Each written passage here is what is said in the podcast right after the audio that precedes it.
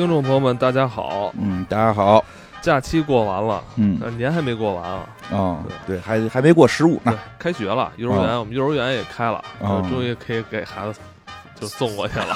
对对对，是。今儿来录音不就是因为说幼儿园开了，能送送孩子去了吗？是，反正这假期看了不少，咱们这个。院线的电影也看了好多网剧，这两天一直在追那《狂飙》。对对，但是开始呢，先说心里这个一开始这个金花就迫不及待，有一些这个心里话不吐不必要说，有些新闻挺在喉。嗯，对，有些有些发生了一些有意思的事儿啊，看起来我我简单的说啊，我觉得你这猛的看，说跟咱们要聊的电影没关系，但是你细琢磨呢，反正挺有意思。我觉得最最让我觉得有意思的呢是这个五台山事件。啊，说这个咱们春节的时候都有这个去庙啊，去这个观里边去烧香、烧头香、烧香的这个习惯。确实，我也去白云观了啊。这个，但是我我一般不会去抢头香，我一般也都是这个初初七之后人少点下午去。但是人有那个特虔诚的，就初一初二那会儿去，或者大年三十去，这这个挺虔诚，而且什么呀，夜里去，嗯，夜里去，零下二十多度，去了五台山一个比较有名的一个寺庙。在那儿等，结果没开门，这人没开门，然后没开门呢，这些特别虔诚的这这些这个朋友呢，你想零下二十多度在那儿等等，结果就急了，说为什么不开门，把庙门给踹了。然后这个新闻呢，就是看完之后让大家觉得特别的有意思在哪儿？你就是，你说他不虔诚吧？他能夜里零下二十多度排大长队去？我这每年去白云观的人，我都从来不敢初一初二去，人太多嘛。你说他虔诚吧，他敢踹庙门 我这个这个事儿，反正听起来是一个新闻，但我好像这种事儿以前也层出不穷啊，就挺有意思。听过这种这种类似的事儿，听过不止一起。所以这个吧，就是后来人说嘛，就聊嘛，聊起来就是熟悉的感觉。对，聊起来就说说他到底虔不虔诚。其实后来我觉得有这么个说法，我觉得有点认可，说他信的是他自己，他信的是他自己，他认为他进庙在佛前头捐了钱磕了头，这事儿就成了。是他不太关心这个佛到底是哪个佛，他也不太关心这个佛的这个到底是宣传的是什么，他更不关心这个这个信仰到底是什么，我该去如何的向善，如何的这个去善待这个这个宗教什么的，他不关心，他关心的是我进去磕头的这个行为。关键是把钱给到位了，对，钱也到位，对你你，而且他会觉得你看门的是和尚，或者说是这个。这个寺院的这个管理者，我拜的是佛，你们这都不是一条线的，对吧？可能会有很多这种想法吧。其实大约就在应该是两年前吧，咱们也是在这个春节之后，好像做过两期这个财神啊。对，其实咱们当时就是嗯呃很详细的跟大家聊过这个事儿。对对对，是就是能拜哪些不拜哪些。有有很多人去去去拜神，其实它是一种送礼行为。对对对，但是吧，咱也说，我觉得就听着听起来感觉有点腐败。对，对，但而且但是这个，哎，你还比较有意思啊！你真是说你腐败去，你敢踹领导门哦，也不敢吧，也不敢吧，对吧？咱古就说不说现在，说古代，古代怎么说？宰相门口的那个门房，这这是极品官的感觉，对吧？就咱看好多那个电视连续剧里，那那个宰相府的那个门房，和珅家的那个刘全比那个好多二三品的大臣牛逼，就不一般也不敢踹刘全吧？他这。哎，为什么？为什么？就是就我我个人觉得啊，就是心中的信仰是自己，我觉得这个比较有道理。他想要完成的就是拜佛的这个行行为，他不太关心到底这个佛是怎么回事，佛法是怎么回事，你该如何去遵守一些戒律都不关心。该干你还干你。对，然后这个当然了，咱也得说啊，说这个这个寺院方面也确实是说这个管理出现了一些疏忽，说是这个寺院是头两天。好像据我据我看到的新闻报道，放假了是吧？不是，是他头两天夜里是开了，头两天夜里是开了，说因为他相当于一个网红寺院，是这个夜景比较好看啊。这个但是呢，说因为是网红寺院，因为它成为网红寺院了。说人五台山有好多寺院啊，说这个寺院并不是这个五台山最这个历史悠久的，但它确实有很多人在这儿拍照留念了。然后呢，形成了一个网红文化，然后所以来的人特别多，堵塞了交通，可能影响了五台山的一些这个正常的调度，所以就是这个寺院，就是人家说，那我们就夜里不开了，但是夜里不开呢，可能他也没有更好的渠道告诉大家，说网上可能消息发布的又慢了点儿。有可能人家整宿零下二十度，这个有一种求生欲吧，想赶紧进去躲躲，就是太冷了。哎呀，这个这个，反正这个新闻啊，这个新闻我觉得慢慢体会很有意思。反正现在一过节，尤其咱们这长假呀，反正各地都是，嗯呃，拥堵。真的，我我就说这个太多的时候就是心中自己的佛啊，这这是这个信仰，挺有意思。还还有这么还有这么一系列的一个事件，其实也挺有意思的。因为在春节这几天，我们这个魔兽世界终于关了啊，终于关了。我们这个这个。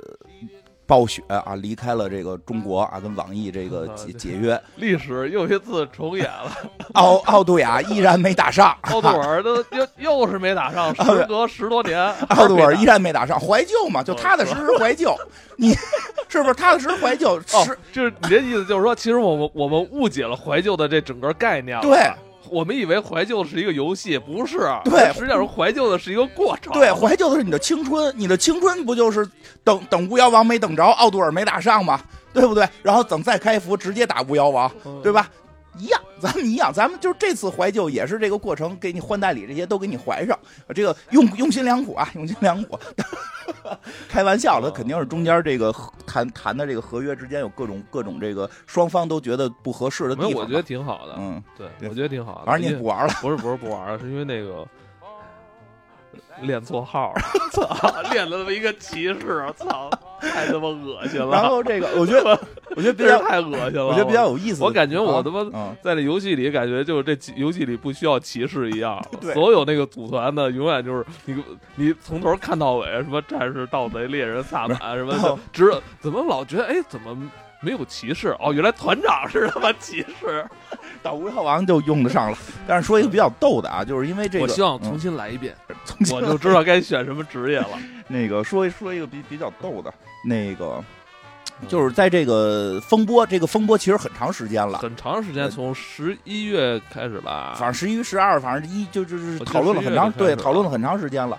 然后呢？而且在这个过程中，像这个有有的这公司也出了这个类魔兽的手游啊，类类似魔兽的手游，或还有一些公司一直在运营的，其实也是体量比较大的这个网游。当时就已经传出了有很多艾泽拉斯难民，对，去什么那个 FF 十五是吧？对对，还有特别多基站，对对，特别特别多特别多。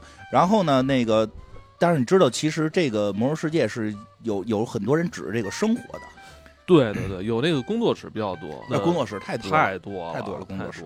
但除了工作室，还有一波人是什么呀？是那个主播们，嗯，很多魔兽主播，其实我也关注了很多，我也关注了。对，有时候教你打游戏，有时候在里边给你说一些梗。我还看到有好多说是，就因为玩魔兽啊，然后在里边打点金啊，呃，已经十多年没工作过了啊，就是靠魔兽，一直在靠魔兽一些。有一些微薄收入，嗯，然后比较有意思的是什么呢？是这这个这个这段时间，就是这个换代理这段时间，很多这个 UP 主呢，就是每天呢，就是也不播魔兽了，啊，就就开始讨论这个事儿啊，就给大家信心啊，说绝对不会关，说的现在有些人就去了这个国际服了，这就是一种背叛，这就这就是在跪着，知道吗？你就必须得硬起来，必须咱们就让暴雪知道。就必须得在中国继续开，对吧？就是说了很多这种这种，我觉得挺好，很很慷慨激昂。他他手里还有几十万金呢，还没卖。很慷慨激昂。然后比如说有的这个公司人出了类魔兽的手游了，说这就不能玩这就是垃圾。对吧？等等啊，这游戏到底好不好？我们不知道啊，因为我也没玩。然后呢，那个当然在这几天我看到了这些这些很也不是所有啊，有有有一些有一些这个主播就是出来诉苦了，说的这个大家求求大家给要告诉我我该怎么办，因为我去国际服你们骂我跪着，我我我直播这个国际服你们骂我跪着，我直播这个手游你们你们骂骂我没有品位，然后我现在不知道该以什么为生了。不是那你这前俩月这不都是你你告诉大家的吗？然后这个挺有意思，我觉得很就是很多事留条后路，留留留留条后路，考虑考虑，对吧？这个前两个月的这个慷慨激昂，变成了现在可能这个吃饭成了一定的问题。我觉得有好多人在说这事儿，还有还还有一些公众号，我看也天天在吵这个事儿。我觉得他们自己背后都有自己的一些利益相关，有些我我觉得有些就是工作室老板，对，手里那个砸的上百万金啊什么这种的，还有一些人可能就是平时在做一些有关魔兽的第三方的一些事儿，没错，这这个对，但是也可以理解，但我觉得这事儿有时候吵了，有时候吧，在吵这事儿，这些人有意在往。一种更大、更不可控的方向去带这个节奏，就这这里边就是有那个金币的问题，就是不停的在想把手里的金币给出去，出去是吧？对，因为当你知道三个月之后或者两个月之后关服这个金币一定是不值钱了，但是很多工作室手里有大量的金币，他必须要出金币，他就会用很多的宣传来说这不可能关，你们不要去国际服，你们也不不能玩别的游戏，就得一直在这。但是我觉得这事儿吧，就已经完全脱离这个游戏本身了。而且最可怕，他是带带了好多，他就是说这种气氛下带动了好多小的 UP 主跟着一起喊呀。最后喊完了，人工作室使金币出了，金币都出去了，人工作室打去别的游戏打了，去哪游戏打不是打，结果你直播不了别的。啊，对对对，你然后你你就哎呦，我看那说白人那些是庄家。对，人庄稼跑了。对你不要这散户还跟这儿这。对，不要以为 UP 主好像就是就是说就有很多话语权，他们有时候也会跟着某个方向跑，然后结果最后弄得自己没饭吃。我就，哎，看着他那个求助，我还挺心疼的。但是最后最后反正这游戏如果是，哎，以这种这这种结尾，让我觉得也真是没什么意思。大家已经可能多年之后再想起这个怀旧服的这场风波啊，大家就觉得已经忘了你玩游戏的那些快乐了。对，其实想到的想到的全都是这些骂战。对，就是忘了游戏的快乐了，忘了游戏本身。你看咱们那个会长小鱼啊，呃，第一时间知道这个消息，立马就去了亚服了，一周时间就把号练起来。就人还是就是有的人真的喜欢这个游戏，你别管服务器在哪，真的是，但是真的是又有很多庄家为了出手里的东西，他会不停的去引导某种方向，然后有好多为了为了流量的这些这个这个年轻人就跟着会去说一些东西，结果结果导致自己最后弄半天这游戏咋回事儿大家不说了，对吧？这个。感觉好像也没有多少人真的喜欢玩这个游戏，是好多人在利用这个挣钱。没错，那我就说你们这些工作室开号为什么不能加入我们这些那个骑士带着我们？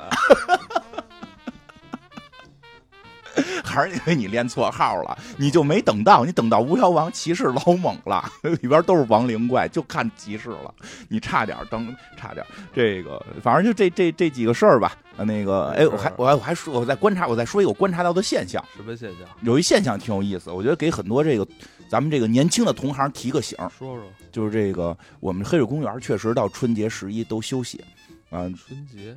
十一啊，咱们都休息嘛，会停更一周。这长假嘛，对对对，国家法定日嘛，不是？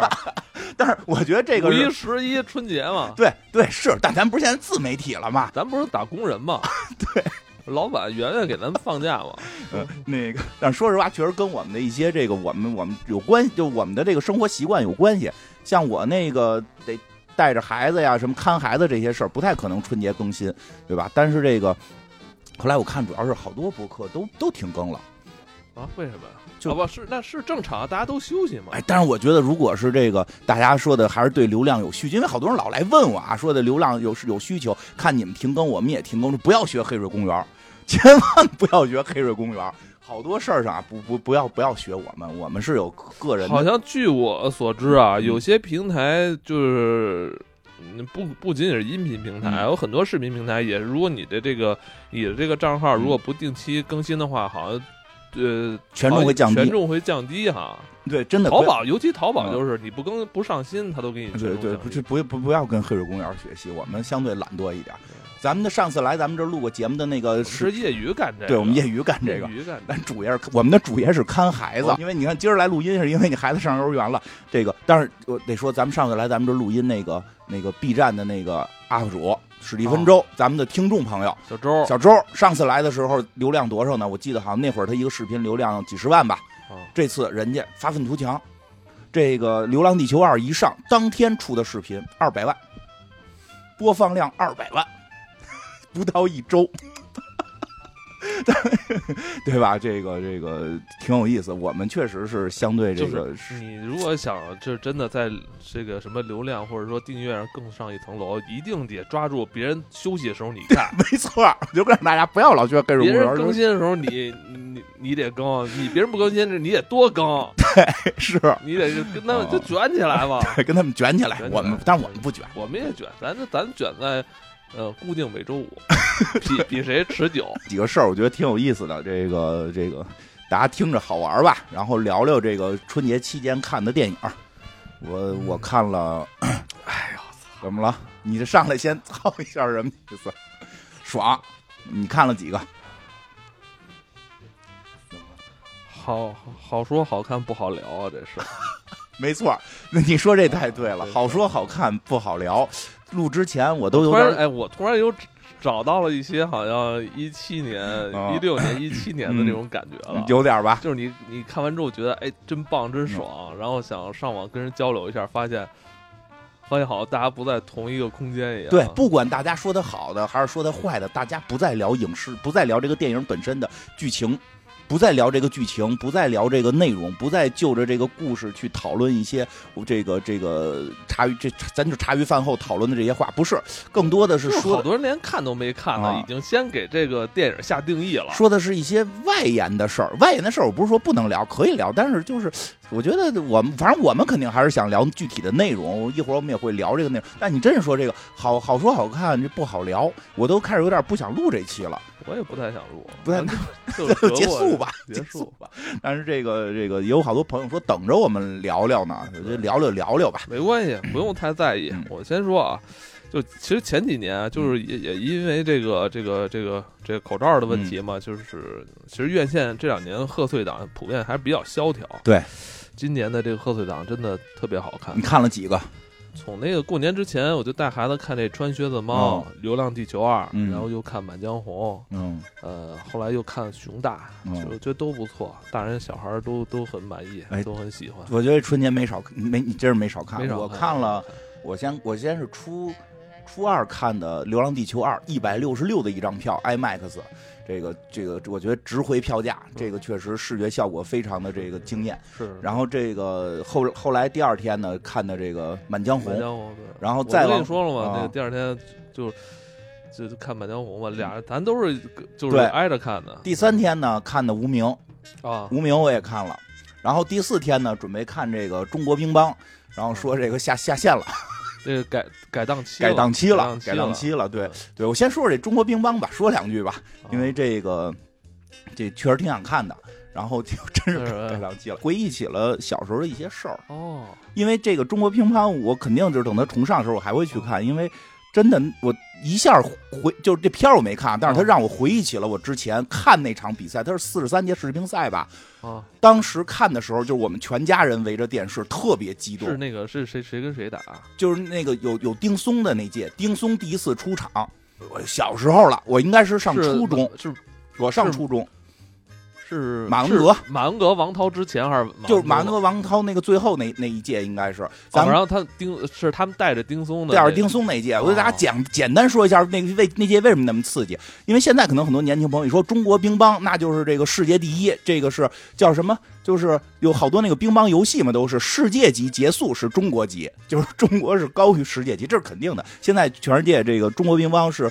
就是远远远远碾压任何国家，但是确实在我小的时候，尤其是男子乒乓的时候，当时是这个挺艰难，打的很艰难。完，我印象中那时候比较稳的王涛，其实马文革就已经离王涛的距离稍微大一点了。对，当时是什么？当时是这个韩国吧，有个好像叫金泽珠吧，金泽珠，金泽珠。韩国不好打啊，然后还有瑞典不好打，德国那会儿也不好打，德国、法国都有名将，但是日就是瑞典。就是当时是特别特别厉害，嗯，已经说咱们很长时间没赢过他们了。瓦尔德内尔，中国中国人民的老朋友瓦尔德内尔，后来给白象地板做广告，拍广告的那个摄影师我还认识，是我去去这广告公司工作第一个合作的摄影师，就是他跟我一说，就我给瓦那瓦尔德内尔拍过照片，老瓦老老瓦那个跟咱们中国乒乓打了二十多年，对对对对，当时是耗了好几波人，当时是非常厉害的。然后就是那一届，我们是就是势在必得，说中国乒乓必须要重新崛起，必须要回到，尤其是男乒男男乒这块因为那个女子那块一直还很强，说男子这块必须得重新拿回来。然后是这个当时马文革跟跟这个王涛是作为一二号主力。比较有意思的是中间那个就是有一个人一直没出过场，说这个一共就是那个团体赛三个人嘛，就是一一二号要要打这个前两盘跟后两盘，中间那盘是一个三号选手。这三号选手就是上场之前谁都不知道，说有一个叫丁松的，然后连那个就是连那个什么叫叫什么主持人。这个这个宋世雄的吧，当时忘了是谁了，就是他们都说对这个球员特别不了解。宋世雄，要么就是宋卫平，应该宋卫平啊，说对对这个球员不是很了解，因为从来没见过这个球员打球。这个球员既没在国内打过，也没有打过任何正式比赛。说为什么会让这么一个根本就没有打过比赛的人来作为这个中国这个乒乓就要崛起的时候，是我们的秘密武器吗？这叫秘密武器，就是真的就是那一场打的那个对手把拍拽了。就是，所以我就我说这特激动，因为当时家里看的都傻了，很有戏剧性，特别有戏剧性。就是上来一个一看着就不爱说话的一个男生，然后那个就是低着头，然后人这个真挺久了，对，三十。因为当时打球都是比谁抽的狠嘛，他不是球过来都他那跟太极拳似的，那球呜就变慢了。每回球来就变慢，加转，对，叫削球手。说，哎呀，这个解说就说说已经好几十年没有见过削球手了，削球这个技术已经是一个属于被淘汰的技术了。就是我 说说秘密武器，因为说已经很多年没人打过削球手。西方的主流都是打力量，对，说已经多少年没人打过削球手了，就是根本不知道这种球该怎么接，就打到对方那个三手选手把拍子拽了。有印象，然后那个我还记得当时在学校里打乒乓球，还大家开始学这 要加壮。对，后来大家特别喜欢说，都都都说自己小丁松，有印象，对吧？而说突然对吧？有印象吧？包括刘国梁跟那个谁，郭林辉，郭令辉也是那届出来的。对吧？那届单打他就是他们后来是这个出来的，就都所以那届我印象太深刻了。所以这个这个电影讲的就是给我印象是马文革好像一上场我就特虚了。对，有因为王涛王涛一上场就特别对对是是因为因为当时好像马文革这个发挥没有那么稳定，而且对手又比较强力，这个。真跟现在就有点那种，有点就田忌赛马，对，田忌赛马，这跟现在看乒乓球就是说看，哎，中国队这个让一个让俩，对吧？那会儿是是看着心惊肉跳，全家人坐在电视前看那场比赛，这个印象太深刻了。所以瑞典名将佩尔森啊，对对，是不是？对对对。然后这个，咱那会儿就是还，咱那会儿真是挺尊重对手的，所以加一个名将，就是确实瓦尔德内尔厉害，而且瓦尔德人跟咱们关系又好，跟咱们还这个关系也好，还来咱们这拍广告什么的。挺挺有意思，所以就是因为那个比赛勾起我好多童年回忆。当时看的时候觉得戏剧性特别强，所以这个翻拍成这个这个叫这个拍成电影吧，改编成了电影。我看了没有用那个真名，但事儿是那个事儿，改编成了这个电影，我还挺期待的啊。等着会跳舞吗？哎呀，行吧，反正这个多给邓超一些这个等广角镜头。怕逮不着他是吧？春晚梗这是个，等这个二月份上了，应该也会去看，这个挺有意思的。然后那个无名，无名我也看了，对，无名，呃，比较有导演的个人风格，比较有导演个人风格，时间线是这个比较复杂。所以看的时候前半程会相对这个懵一点，不知道在看什么。但是拍的还就是你看到看到后半程的时候是明确能知道在演什么了。但是呃有一点是什么？我觉得他对于这个呃看肯定是能够看懂这个谍战的这个故事，但是他确实里边融入了很多历史上边的一些大事件的元素，因为他是拍的是一个。二战时间的这么一个谍战，就是这个抗日战争时期的谍战，但是他取的这个视角吧，确实是一个我们之前的很多谍战片里很少看到的视角。之前的视角，我看海报感觉是不是有点像那个，就是之之前那个梁朝伟的那个那个跟那个跟那谁。跟跟汤唯的那个，反正差不多吧，就那个时期，那个时期的，对。但是他这个视角是到哪儿？他这视角确实需要，如果你就是说历史了解的相对多一点，看起来的话，可能会更有感觉一点，因为他是把视角放到了汪伪政权。这是一个真的，我们的抗日战争很少有这个视角，汪伪政权的视角，不是说汪说怎么那那两天那个手机老给我推什么汪精卫的一些事儿了，对，跟电影有关啊。对，因为那个主人公是打入汪伪政权的这个这个这个咱们地下党工作者，对吧？所以它里边是有一些就是就是这个。他不能去了之后说的说到那儿就先暴露身份，肯定要演起来嘛，要演自己是汪伪的人，所以他里边说了很多就是汪汪伪政权的一些一些话术，对不对？他也对于蒋介石的一些评价，其实其实真的还挺有意思，包括他跟日本之间关系。当然这些都是这个咱们地下党要掩盖自己身份说的，并不代表真就是说真实是这样。但是他从这个这个这个视角是很少见的，因为我们之前看到的更多的是就是去去去没不怎么去强调这件事儿。但是它里边加入了很多大事件，包括后来这个汪伪政权里边的一些这个不是咱们的地下党人的这些骑墙派，就是就是今儿我是汪伪的，明天我就是蒋介石那边的了，然后今天还在这边替日本人说话了，明天代表蒋介石开始跟日本人谈判，就是拍的还比较有意思。如果对那段历史了解，我看着还是挺有，觉得拍的挺细腻的，挺挺有意思。对这个还还不错。然后电影应该现在还还还在的啊，对对对对对，但是确实有一个问题，就是他前边的那个时间的那个那个被剪乱了，他的那个导演个人风格，所以对于看这种就是时间线是乱着的的这个有困难的人会有一定的门槛。上来是倒叙是吧？都不是倒叙，是乱叙，插着的，就是插着的。但是你越看越明白，越看越明白，他想给你这么一种感觉。对，这个也表达了这些，我觉得最有意思的就是表达那些骑墙派的状态。其实挺有意思的，就是这个这都这些气象派都是坏人啊，都是坏人。这个这个，不管他是支支持这什么，包括其实还有一点，他包括演了一些日本人内部的一些这个派别，比如那个反派啊，他最有一点，反派找那人，我觉得长得就是那个日日本人长得特别像刘德华，就是。我个人觉得，我跟我媳妇儿看的，媳妇儿也觉得特别像刘德华，因为媳妇儿特喜欢刘德华，长得特像刘德华。我说是不是为了跟梁朝伟对戏，找了一个长得像刘德华的日本人？对，像那个那个日本人就说说自己是石原派，不是这个东条派，东条派才是战犯。包括他里边对于伪满洲国的这个判断，就是那个石原派就是说，他认为不不该侵略中国，但他认为伪伪，但是他认为伪满洲国不属于中国。后来那个咱们地下党工作者最后暴露身份的时候，跟他说的说的说的就是说，不管你是哪个派，在我们在来。中国就是战犯，就是这这他他里边表达这些东西还是很很。反正我看《好无名》这个电影好像是也是争议比较大哈。我看那个观众里边，就是对他的评价也是两极分化。我觉得不喜欢他的这个，就是说，比如说观众看了他不喜欢，其实很很正常，因为他门槛。一个是门槛高，一个我我个人觉得，你认为就是他可能不太适合春节档这个贺贺岁档。对春节档看中间其实有些镜头我看着特难受。就是有有点堵得慌，毕竟是这个抗日战争。一到抗日战争的时候，这些日本鬼子就就是招人恨呀，就就就是看着有咬牙咬牙切齿，这个情绪不好释放啊。对，是是是这么回事儿，他又没有一个给你强释放的那么一个地方，而且确实导演的个人风格也会挡住一些观众，甚至的我觉得有一些他为了这个风格，或者说为了他的叙事的后边的一些这个这个这个冲击力吧，他前边的一些设计情节有点。过了，就是有有有一些过了，但是它里边的一些，我真觉得它里边的一些细腻的细节处理的还是比较好的。啊，这片还有黄磊，黄磊在里演一个大汉奸。我觉得演的特别好。黄磊是不是现在增重之后，这个感觉 大汉，他也尝试演一些这个反派了。对他演大汉奸特别好，因为我不是之前说过，地下交通站上说过，我说我一直特别想演汉奸，把这些坏人表现的淋漓尽致嘛，就表现出他们真实的这个丑恶嘴脸。黄磊这回就演特好，我是一个懦弱的人。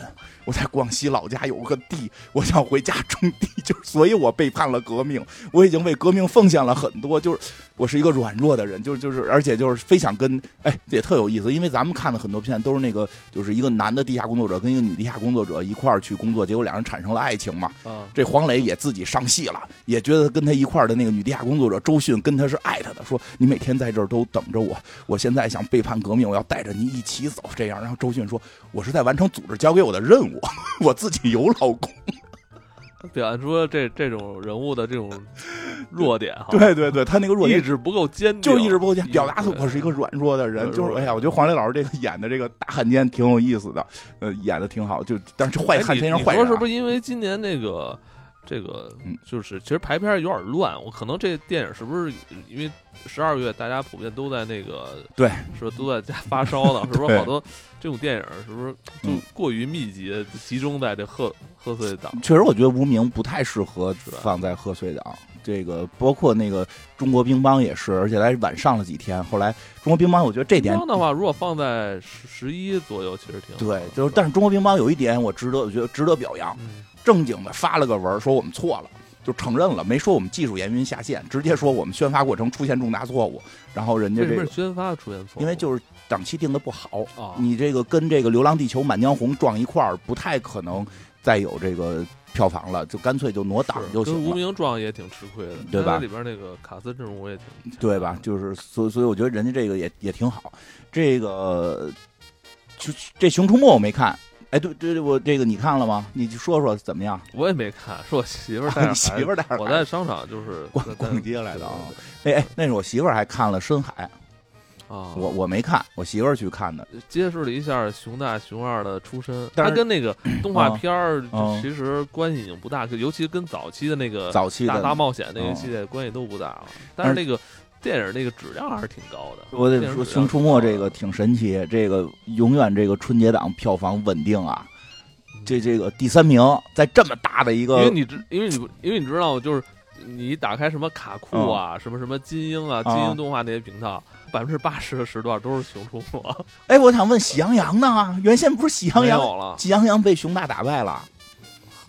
很久没有看。我也觉得有几年没见着喜羊羊了。原来喜羊羊可每年都有，一一直是喜羊羊跟熊大两个打，等于现在熊大把这市场给吃了。不是那个喜羊羊被投诉啊？熊大也被投诉过，但是就怎么化解的过程中我没太关注啊。但是现在反正现在我看，就是熊，就是熊大。现在其实我觉得现在你要再看《熊出没》的话，其实没有光头强挺好的。如果没有光头强的话，啊他应该算是一个低模世界，啊，他有就能能讲很多这种精灵古怪对的事儿对对，就是听说现在也是科幻了你。明白吗？嗯就是你如果加入光头强的话，有点太太现实了。反正听说啊，我听说说这个熊熊出没这个这个团队做法是两个团队，就是两年做一部，这样保证年年上，同时也能保证每年的这个片子的质量。这个据说现在他们的这个故事的这个。呃完整性还是挺完整的，我听说我没看啊，嗯就是很多看过的朋友说说，其实对，其他的实故事完整性很完整了。其实你没没必要再看以前老的那动画片版了。你看有很多优秀的动漫，其实早期跟后来其实差别都很大，不一，样，有的早期好，有的后来好。那喜羊羊我比较喜欢早期，以后有机会可以聊聊早期的喜羊羊。这那个《熊出没》现在制作这个制作班底、制作团水准挺高在这个在这么激烈的这个票房竞争当中，啊，真可怕！第三名那那边十亿，他三亿、四亿，哇他现在紧紧咬我着，你看他现在几亿了？紧咬着不放，对那个票票房。这个第三名，这很厉害，现在十亿，现在十亿，而且就是一点儿一点儿这叫什么场外的这个这个打架的没有，没有人说口碑说说他怎么怎么着了，说他怎么怎么样，还不像原先，原先这个这个有时候《熊出没》一出来，大家就说啊，这垃垃圾，就是就就看这个。现在《熊出没》大家也不怎么说垃圾了，就是就是好像整个现在这个春节档这个电影大战的这个讨论过程中，没有怎么人去提到《熊出没》，稳稳的拿到第三十亿的票房，也也是挺厉害。我只能说这个团队。至少在统筹规划、公司运营上边是极其成功的。贺岁档嗯确实应该有几部这种动画片儿，对让孩子们去看，让孩子们去看，不要带着孩子们看《满江红》《流浪地球》，也最好不要带孩小孩看，他憋憋不住尿。我就跟你说一特简单的事，他憋不住尿，他闹腾。幸幸亏我们那场没有，但是我听真的有朋友说，说他们在看这个《满江哎，红》对，如果熊出，哎呦，好像一米二小孩是不用买票的吧？是不知道，电影院不用买，票啊，电影院可能用。我们看之前那有几部那个，然后去年看小啊黄人儿跟那个就没买，看那个猫呃薛薛猫嗯都那你抱着一嘛，一米二以是有个座下都不用买票，就是说你得抱着它。啊？对，那可以。但是当时如果旁边没人的话，你不能对对对对，他是按座买。如果是按照这么这种算，我不知道这个嗯春、贺岁档的这《熊出没》小孩儿用不用买？如果不用买的话，他这实际可都是大人买的。啊，因为很多时候这孩子看他不是一个大人带，他得俩大人带，是一个亲子活动，是，是一个亲子活动。如果这样的话也挺猛的哈，挺挺猛的，挺猛的。你想小孩那张票如果没算，要算进的话，再多三分之一的，都 具体不知道了。但是确实就是说我我个人觉得，就是带小孩看三个小时的电影。太长了，太长了，对小孩来讲很。我我前些年看过三个小时还行，这这两年也不太行。对小小孩应该是待不住。说说这最重要的《流浪流浪地球二》，先说说《满江红》吧，《流浪地球二》肯定咱们要聊时间长一点，搁在最后吧，搁在最后吧。先聊聊《满江红》吧，因为《满江红》也不敢多聊。其实《满江红》一开始我没打算看啊，真的是我身边朋友推荐我看嗯。我身边朋友也都说还不错。我身边朋友说那个看看吧，特别好。一开始我我。我没想着在这个春节期间看这么一个，怎么着，就是可能比较重的一个重的东西。我还是想看一些呃开心啊或者科幻的啊这这种大团圆的，是吧？嗯。后来说大家都推荐看，我一看这个票价还行。我操，有这个有张译、雷佳音、沈腾，我说看这那我得看看，是吧？这都是影帝级别的演员。对，确实这个。张译、雷佳音在里边演的非常的出色，因为沈腾是这个主角，是这个喜剧元素嘛，对吧？这个跟他们的演的风格可能不太一样，就是但是也很稳定的发挥，都演挺好。包括这个这个岳云鹏什么的都演的不错。我我确实是这个就是我倒是没就我推荐你去的，就是推荐我去。对对对，我是就是看看去呗。我开始就想，就春节干嘛去呀？看个电影呗，对吧？媳妇儿说想看看《满江红》。对吧？那就一块儿去吧，家门口电影院去，票也不贵，对吧？就就就去看了。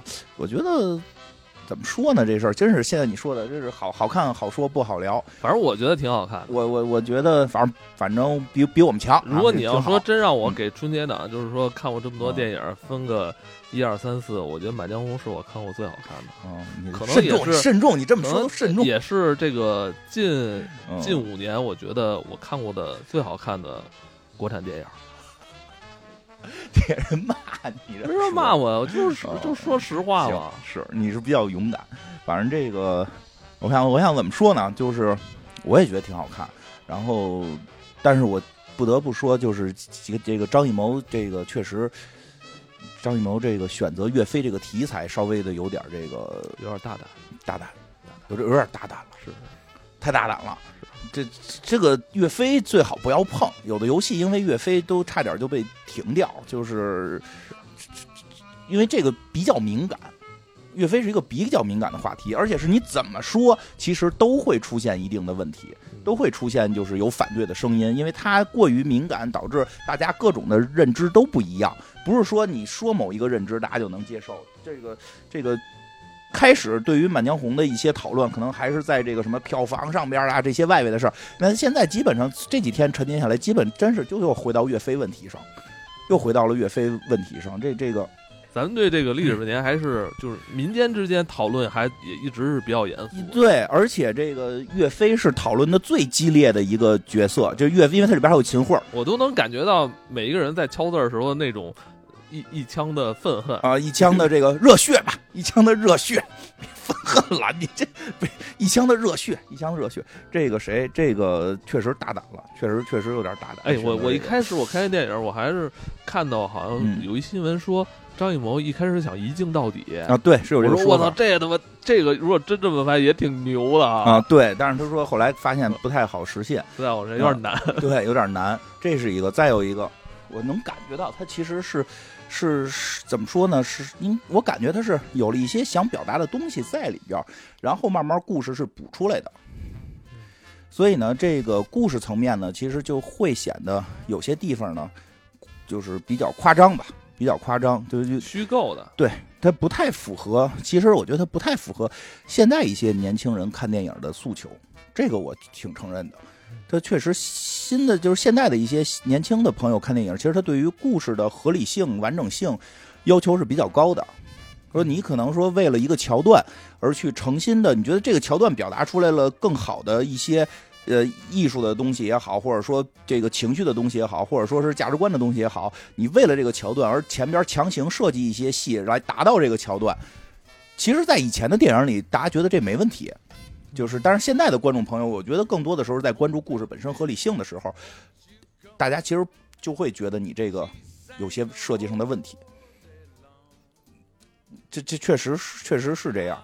是啊，我没有没没我没想过就是这些事儿。我我我现在慢慢在理解，而且就是大家不太就是新的年轻朋友啊，比如一会儿咱们可能会聊到。你是觉得年轻人好像对这个故事接受度不高是吧？呃，我觉得这个故事他最后写的年轻人接受度一定会不高。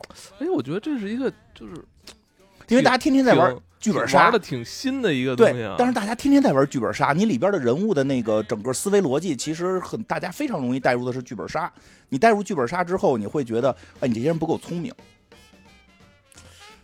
会想到剧本杀？呃，对，会的。包包括包括那个去刮那个后背，就是那个那个那个谁。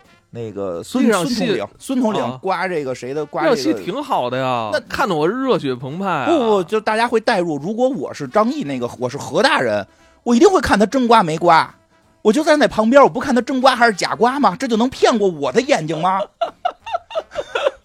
他为什么不真刮？其实他就是为了后边的一场戏，为了最后把衣服一撩，说你就是因为没有刮我，你没有刮我精忠报国几个字儿，所以我心里知道你孙统领心里还是有岳飞的。他是为了后头那个桥段的设计，前头就有了一点点儿，呃，理论上听起来不合理，嗯，但是呢，他实际设计的又看似合理，但是让大家觉得说这个何大人就不够精明，这么精明一个何大人，怎么不过去看一眼真瓜呢？对吧？你就是你，你刚才说这些桥段啊，我觉得，呃，我没有想到就是说合理性这个问题。你知道，就我我是想，因为咱们小时候可能听评书啊，听这个这个讲的这段历史可能比较多一些。我我看的时候，我我就是比较澎湃，比较澎湃。我想起单田芳了，你明白吗？是的，是的，就是人群不一样，你明白吗？就是他有很多这种浪漫的东西，或者说有很多悲壮、理想、理想主义。是的，他有很强这种理想主义。他会，他真的会。就你，你如果用那个，如果用。理性去去站在，比如那何大人啊，还是那个秦呃秦桧的那个视角上看，那这些人根本不会给他留一个时辰，对，就直接弄死。就不会给他留这什么一个时辰。就你这种，你这种大头兵，你怎么有机会去跟 秦桧就是面对面说话呢？可能对，其实从合理性讲，他的第一场就不合理。他从第一场他都不合理，你知道吗？你包括那个沈腾的那个一开始的表演，他就是荒诞的。怎么可能？他他他他领导在外边杀人，他在里边还好像在在搞一些那种小小小小投机的东西在里边，不可能。是的，这就是他。你看咱们小时候就听评书也好看这种连环画也好，他其实都是。很很理想主义，很那种浪漫悲壮的东西在里边。对，里边甚至有几个类似于程咬金这种角色，对吧？沈腾就有点程咬金这种角色嘛。就是还有什么挑挑挑花车那种东西，是吧？对，那都是不合理的东西，对对吧？怎么车来了你不躲，还非要 要你躲？人说你你现在看你躲开不就完了吗？你那个伸手躲他很快，对吧？你能挑他，你一定能躲他，对吧？就非要挑挑到自己累死。是不是这是一个道理吗？对，怎么你刮他你不去看一眼，刮没刮？所以你这东西就，我觉得你没法讨论。所以他是张艺谋，实际代表的是中国传统的一些讲故事的手法。他为了后头的一些让你心潮澎湃的东西，他的故事其实就是具有一定的不合理性。但是这个还是那会儿了，年轻的朋友不太接受这种玩法，不太接受。但是他，但是你看他票房，这个我我个人看，我去看的时候确实是满的。嗯，因为它票房引起引起了很多争议，具体到底怎么回事，我们也不知道，也不不，我们也不会讨不去讨论这个，因为我们也不知道真相。我就说我看的那一场《满江红》，确实满第一排都坐满了人，而而且就是有笑。有哭，然后这个最后也是特别澎湃。我觉得感觉最后就是念起《满江红》的时候，就全场都有点躁动了。对对对，而且我我当时特别害怕，不会有人真的跟着一起念吧？如果有人一起念的话，我要不要站起来也念？你有没有有过这种闪念？有啊，这种没有？我们那场真的所有人都开始整理衣服了，你知道吗？但是你要知道，就是有一个特点，什么？很多老年人。啊，就中老年人吧，因为你看，像那个我姑姑他们一家子去看了，有很多人是可能像你说长辈，可能是呃为了看张艺谋是吧？对，人就去的。实际上张艺谋对很多，哎，你爸没去过？你爸不是？我爸本来想去的，也挺也也挺想看沈腾的啊。是的，我爸特爱看沈腾，他的受众群其实在这儿。就是我爸没去，但是我姑去了。我不知道我爸这两天。你真应该带你家老头看。哪有功夫啊？光折腾别的事儿。刚才跟你说了，这就是我我爸，但是我爸是是说过他想去看看，想跟我妈一块儿。他自己又不是不会看电影，但是像这种老年人，可能是一年就看这一场，很多老年人一年两场，春节跟十一就这两场，就是所以他的这个，我觉得这个他吃的老年票房确实还不少，而且这些老年人应该也不会去上一些社交媒体。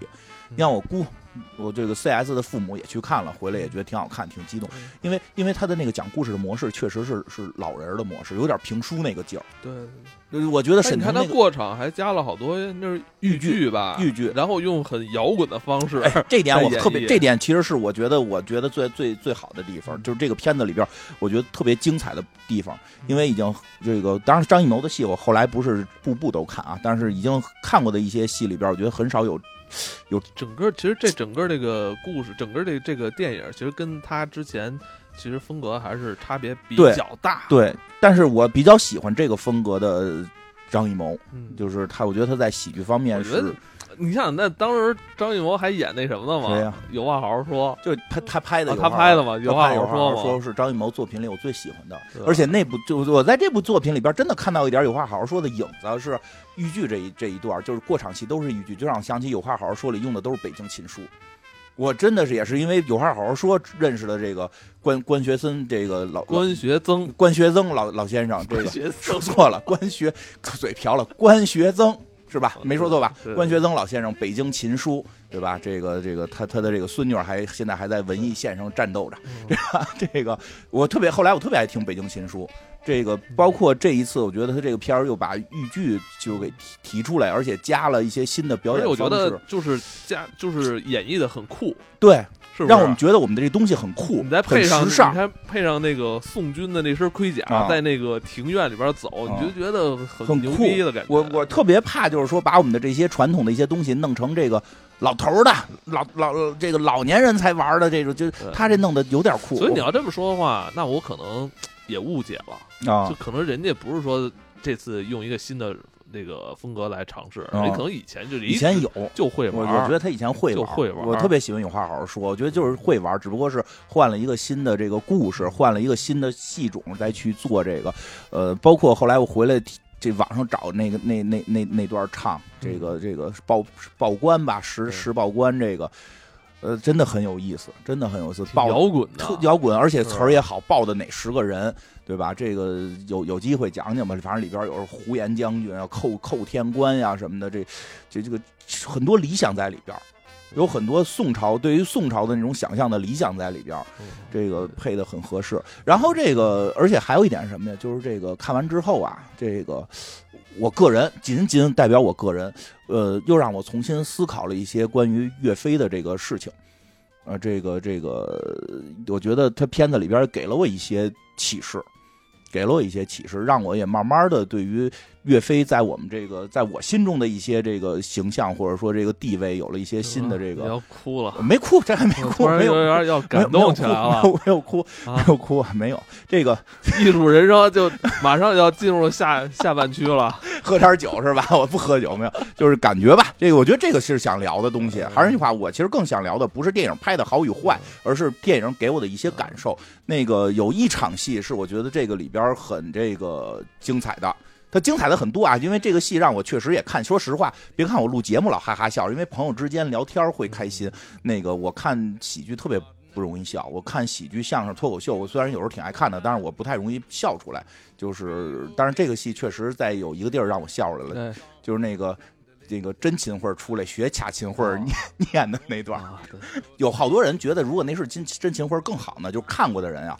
让你的敌人，就是就是你陷害了岳飞，但是你被迫的，你你要去朗诵岳飞的诗，其实是是对他更大的这个这个伤害，就是你更是战胜了他。虽然你肉体上战胜了这个这个这个打败了岳飞，但是在精神是也是一种震撼，其实也是一种震撼，对吧？如果我如就是想怎么说，那个，但是这会儿不是老说嘛，说以后咱们这个强大了，就让外国人这个考中文，考中文四六级，然后听力放周杰伦。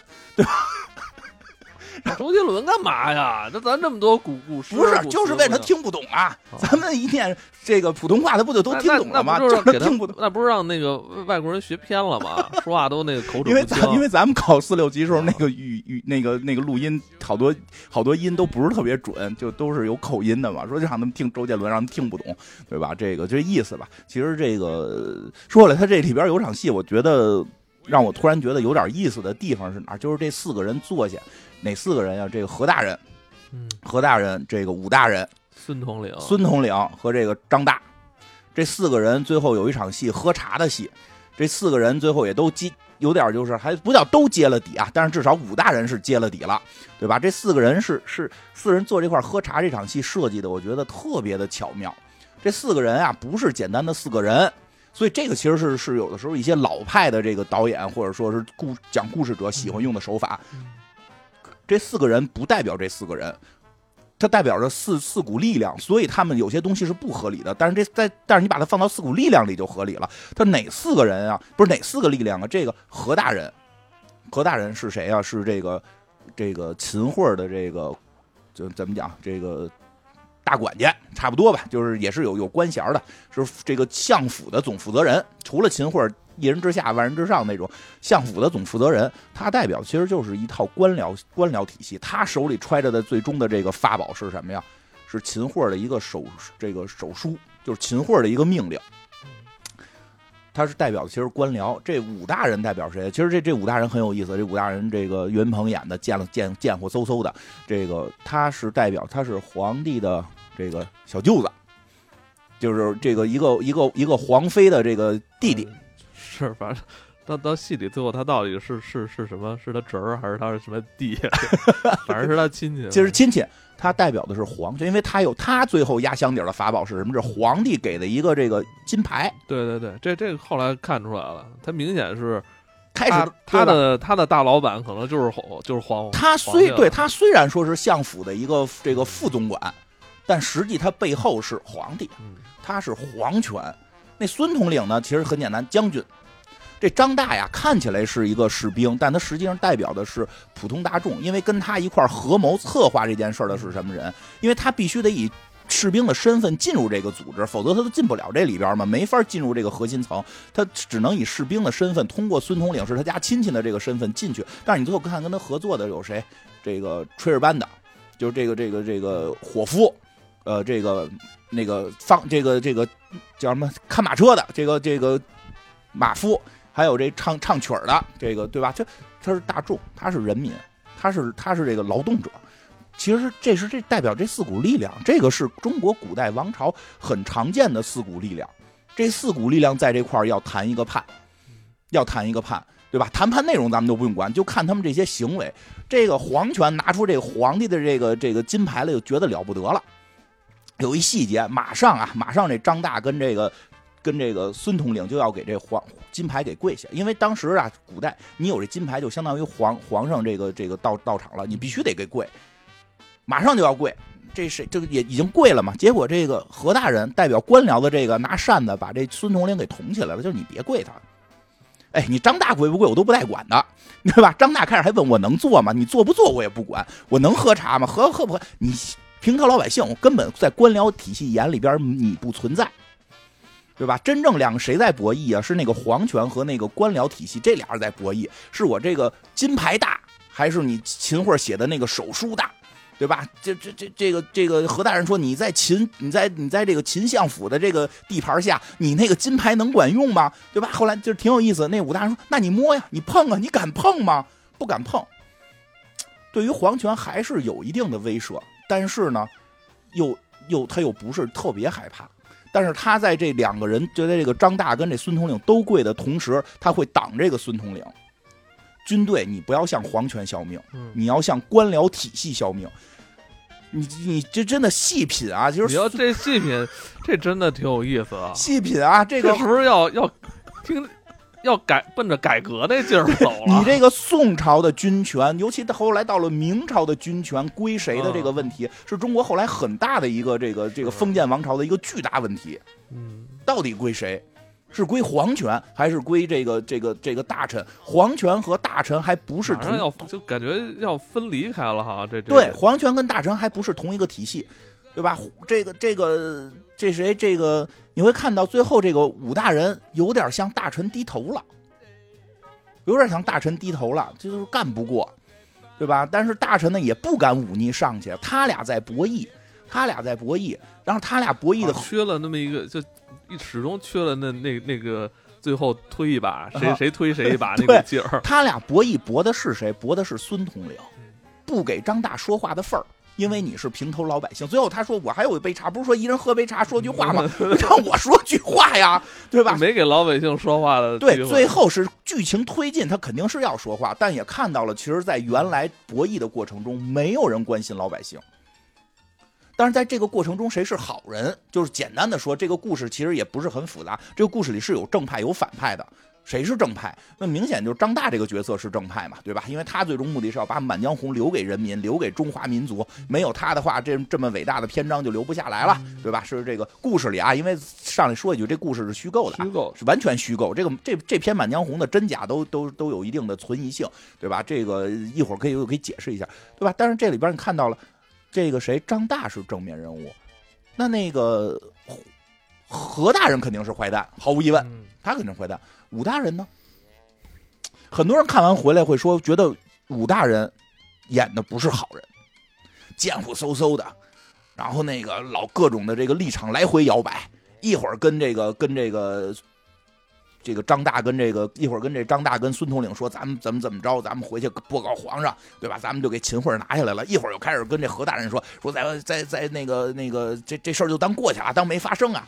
他很摇摆，摇摆也很无能啊。对，无能加摇摆，就是他好像不是个正派。但是在古代，皇权如果不是正派的话，你就是就细品。很有意思，而且最后为什么？其实有一点啊，其实有一点就是说，这个张大这个这个组织，张大这个组织，他们有各种办法，其实可能早就可以刺杀这个秦桧了，或者说是去逼着秦桧念诗。对，在戏里边也表达了，但是可能，但是他为什么一直没成功，非要逼着孙统领最后？其实其实是有一定导演的一些这个寄托或者隐喻的。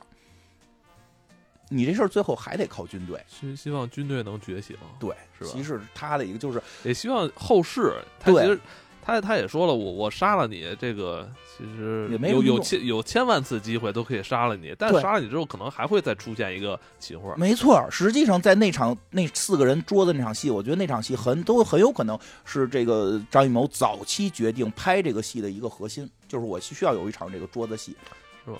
打打麻将。对，好好去领悟一下。我开始四个人坐手，真以为要打麻将呢，没有打，就是喝茶，但是有点打麻将这个劲儿。上尖下尖，上尖下尖对尖。我我的上尖，你得给我盯好你的这个什么下尖，是吧？是有，你帮我盯好了，我这才能那个。对，是有这股劲儿。其实以前那个打麻将，好像说两口子不让坐上下尖嘛。那肯定的，为啥呀。我小时候不理解位牌，为什么我爸我妈不能挨着坐？不是 俩人得对着坐，我都不知道该看哪家牌。所以，所以你会看到，就是其实最后桌子那场戏是谁？是皇权，呃，那个那个官僚体系和老百姓这三伙在争取军军队，争取军队到底是站在谁的立场上？是这么这么一个事儿。所以从这个事儿引发的，我去想到了岳飞的，到底岳飞这件事儿去怎么看待？对吧？这个我我先说说啊，为什么岳飞这个事儿这这些年争议这么大？岳飞的争议这些年确实非常大。那你刚才这么说的话，会不会就是老百姓认为当初你岳飞不应该回京啊？其实老百姓不能说认为你不该回京，是一定，但是一定是认为你不回京就更好。你不回京，哪怕你岳飞打下来了，咱们改岳家天下能怎样？对吧？但是在岳飞的立场，我必须得忠于那个皇上。对我就是，毕竟岳飞再伟大，他没有跳出这个这个封建王朝的这个思想的这个限制。我觉得岳飞已经属于是要觉醒了。但是少一个推他一把的人，就当时就是差这个看到了这个这个更先进的这个思想的书，然后没没有没有看到马列的书，嗯，要不然真的他已经，我觉得我就，所以我先我先说一最终结论啊，因为岳飞现在到底是不是民族英雄，成了一个巨大的争议嘛？是吗？对对，一会儿一会儿我说为什么，但是我先我先表达表态一下我的这个挺敏感，很敏感，但是所以我先表态。咱们他妈呃前年做完那个什么什么那那那个那个萧燕呀，萧燕之后，对，很多人没没那个戏不是不是咱们的问题，是那个戏好像争议比较大。咱咱们底下有争议。对我先表态，我先表态，我我这个认为岳飞都应该高于民族英雄，他应该就就应该应该叫做古代的人民英雄。在在咱们国家，人民英雄是高于人民英雄，就高于民族英雄的，对吧？这个应应该叫或者叫做什么呀？中国中国的这个民族图腾、民族精神，你就就后边不要用英雄了，我觉得英雄都低了，得往精神图腾或者是人民英雄这这个角度上往往让这个上头去。所以，但是这个过程中，我先跟大家说说，因为好多人其实也没弄明白到底这个争议是怎么来的。这个，因为我孩子正在这个面临中考嘛，这个历史历这个历史虽然他现在不考了，但是前两年我是跟着把这个初中历史重学了一遍，确实在初中历史学习过程中，岳飞被弱化了。弱化就是不怎么提了，不怎么提岳飞了。《满江红》这首诗啊，先说《满江红》这首诗呢，这这个词应该叫《满江红》这个词也不怎么提。但是我记得我小时候就不教，我记得我小时候语文课就不教《满江红》，这这个历史课好像教，语文课是不教的。但是现在没有。背诵没有要求过背诵《满江红》啊，所以我《满江红》背的不是很溜。我《满江红》这背是因为自己喜欢背，没有那个被课课被老师压着背的那个 那个深刻。金大，你就是金大，没有没有老师要求背的，所以我印象中很深刻。这个《满江红》是没有被要求背诵过。一个去。纹一个《满江红》行，然后这个说回来，然后这个，但是我就说一个比较有意思的事儿，就是现在有人问问咱们的这个教教育机构，说到底《满江红》为什么被踢出了这个教科书？说教育机构的回答也是比较比较精准的，说我国绝大部分省份是没有采纳过《满江红》进入语文课文的，只有部分省份采用了。哪部分呢？台湾省。后来有人查到了，确实台湾省的教科书上是有这个《满江红》的。这个，因为当时蒋介石的时候老自比岳武穆，咱们讲那个三毛从军剧时候不是老说嘛？啊，对对对对对，岳武穆嘛，他的那个讲话里，他的讲话里边嘛会提到这个岳武穆。然后这个咱们这个，因为什么呢？据说“满江红”这个词有一定的存疑，到底是不是岳飞做的是不一定的。然后这个其实这种事儿在咱他也有说是因为这个这个评评书啊选段是在。明清时候诞生的，然后会不会是是一些这个做这个杂曲的人？对，这样啊，我说一个，现在我看到的一个相对相对准确点的是说，这个词应该是岳飞做过，但是后来被改了啊。就是因为他做的可能文采没有那么的华丽，嗯，所以包括就是说这这疑点我不说，大家有兴趣可以去查查，他有些疑点，比如地名的疑点，比如这个这个这个一些这个年龄的疑点，说这些疑点其实是后人去修改的，为了更澎湃，为了更那什么，就是押韵，押韵或者澎湃 等等吧。说因为早期的那个《满江红》，说现在其实已经看到了一些考古的一些。本子，但是跟现在的《满江红》的文字大概有百分之四十不太一样。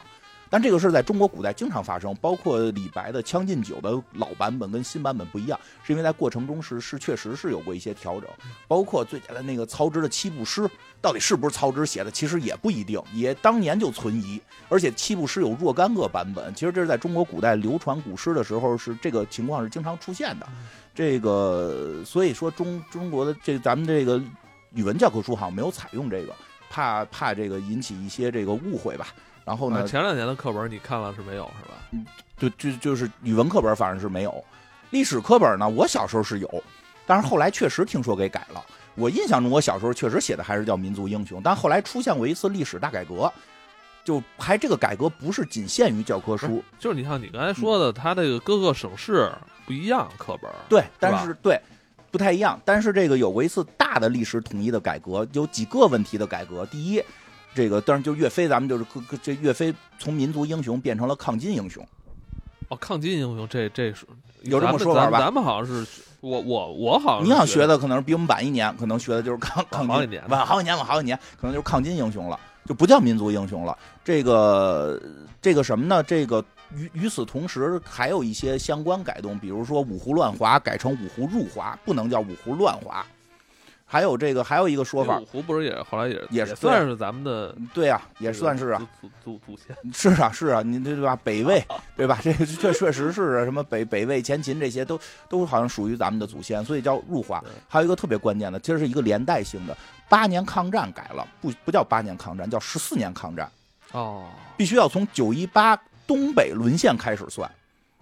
因为所以说这里边它牵扯到一个非常复杂的一个历史的逻辑问题。我先说一个最简单的逻辑问题，这逻辑问题出在哪儿？就是现在那之前我看过一个综艺节目，念诗的综艺节目，有那小朋友念诗，就是这个这个这个有一小朋友过来，咔念了一段满背了一段《满江红》，慷慨激昂，特别好。底下的这个评委们都给鼓掌，然后就开始采访这小朋友，说：“那你这个诗背这么好，那岳飞是不是你最就是你为什么这么喜欢这首诗？”他就说：“我就想这个这个吃葫芦肉，这个饮饮饮匈奴血，这个中华民族的这。”种这种这种这个情绪都起来了，然后说：“那岳飞是不是你最喜欢的历史人物？”他说：“岳飞是第二。”说：“那第一比岳飞还让你喜欢的是谁？”成吉思汗啊！这个骂他到欧洲，中国版图最大。然后底下老师说了，就问了一个问题：说那成吉思汗算不算俘虏？小孩懵了。小孩愣住了。其实这是我们在历史教学中特别，就是出现一个特别不好解释的一个。葫芦是谁？胡鲁不就是一个人吗？就是胡人。你你，因为你蒙古比金朝还靠北，如果金朝算胡人的话，那那蒙古必须算胡人。因为这个为什么呀？咱们历史教科书上教科的时候，就学的时候，南宋下一章叫元，这两章是挨着的。南宋的最后基本上就是讲抗金。如果抗完金之后，这个。你后头马上讲元的时候，你说，哎，我们抗金算抵御外族的话，那你元的时候，元算不算外族？当然，这个成人实际上是可以理解的。历史有很多复杂性，小孩他理解不了。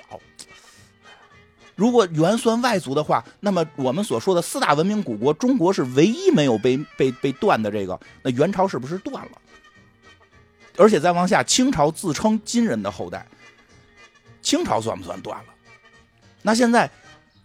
清朝的这个人能不能成为民族英雄？比如说正白旗的吴京老师，就是满洲正白旗吴京老师，对吧？你这这就成出现了一系列的问题，而且这个后续有一个问题是什么呀？其实是一个多民族融合的国家。对，它出现一个什么问题？这更更复杂的一个问题就是就是这个满洲满洲的这个这个是否合法性？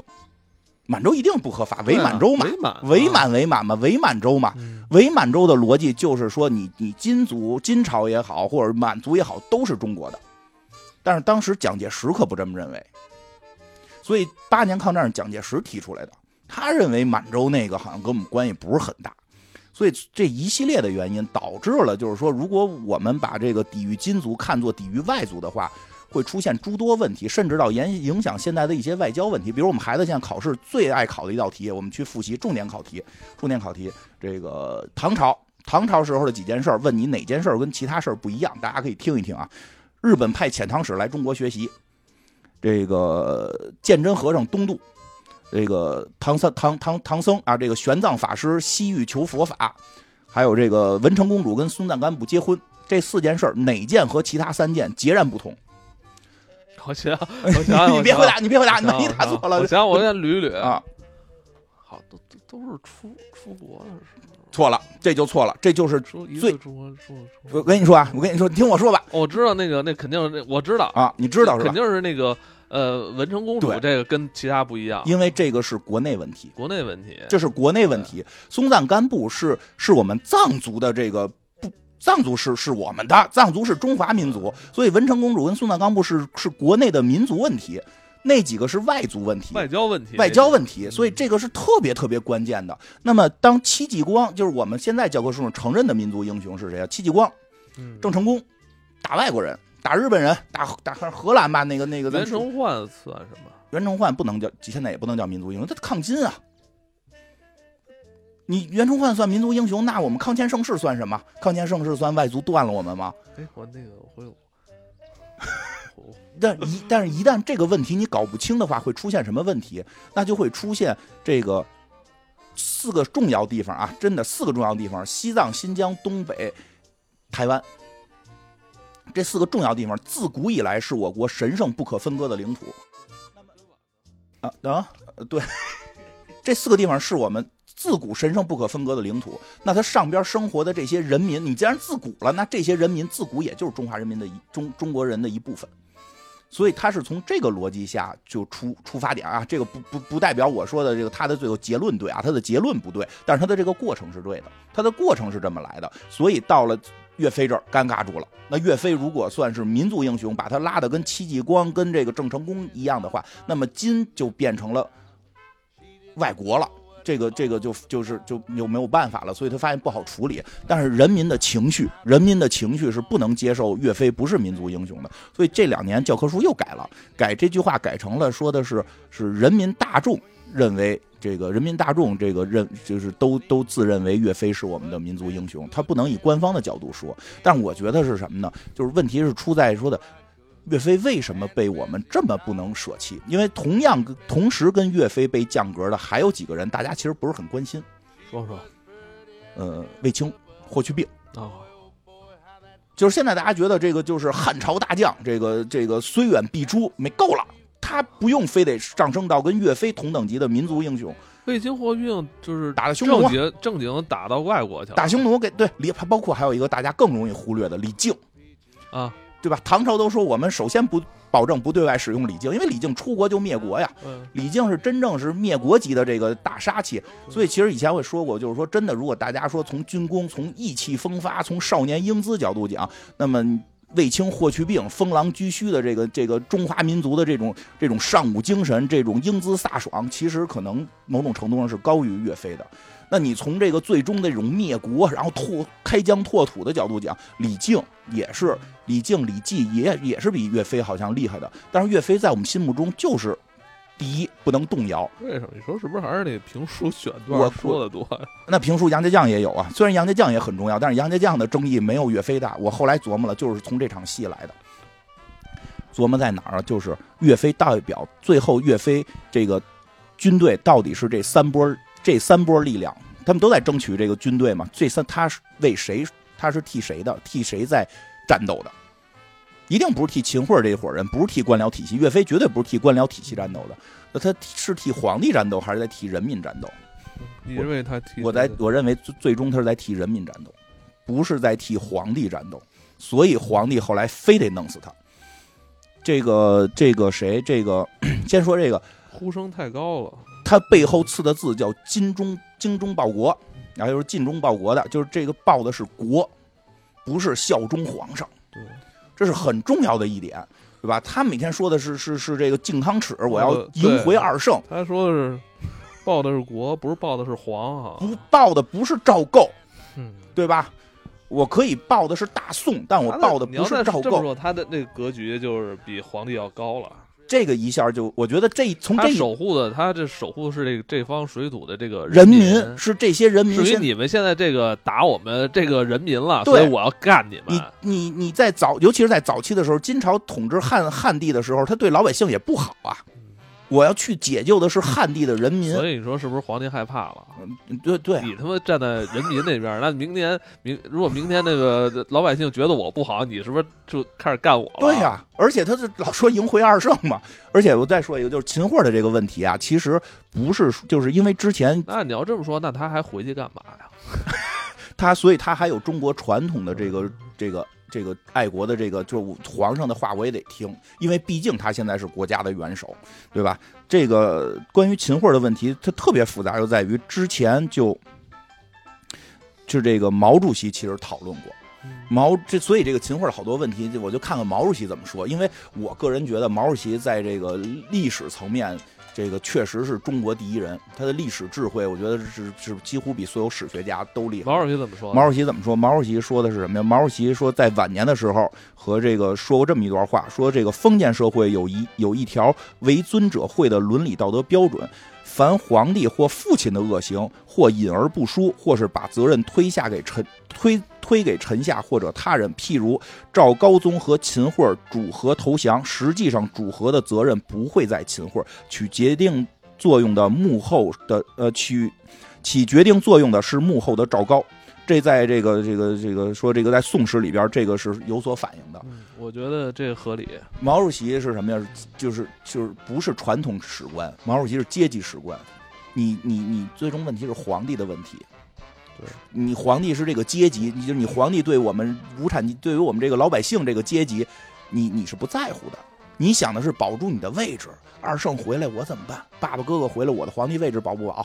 对吧？就就等等这些问题。但是岳飞的高度是高，已经高于了这个，高于了这个皇帝了，对吧？所以这个当然了，就是有好多事儿还是没不能拿在明面上说，对吧？你把秦桧立就是跪在这个岳飞墓前头没问题，但是是不是第一个更该跪的是这个皇帝？就是但中国古代是不会这么干的，中国古代绝对不能让皇帝跪臣子，哪代皇帝都不会说允许有出现这种情况，对吧？皇帝轮流坐嘛。对，但是但是别把这个位置给那个弄脏了。对，谁也不要把位置弄脏了。皇帝轮流随便找下边一个人帮你，就是干这些脏事儿。你说太对了，就即使是打败宋朝的皇帝，也不允许宋朝的皇帝跪岳飞。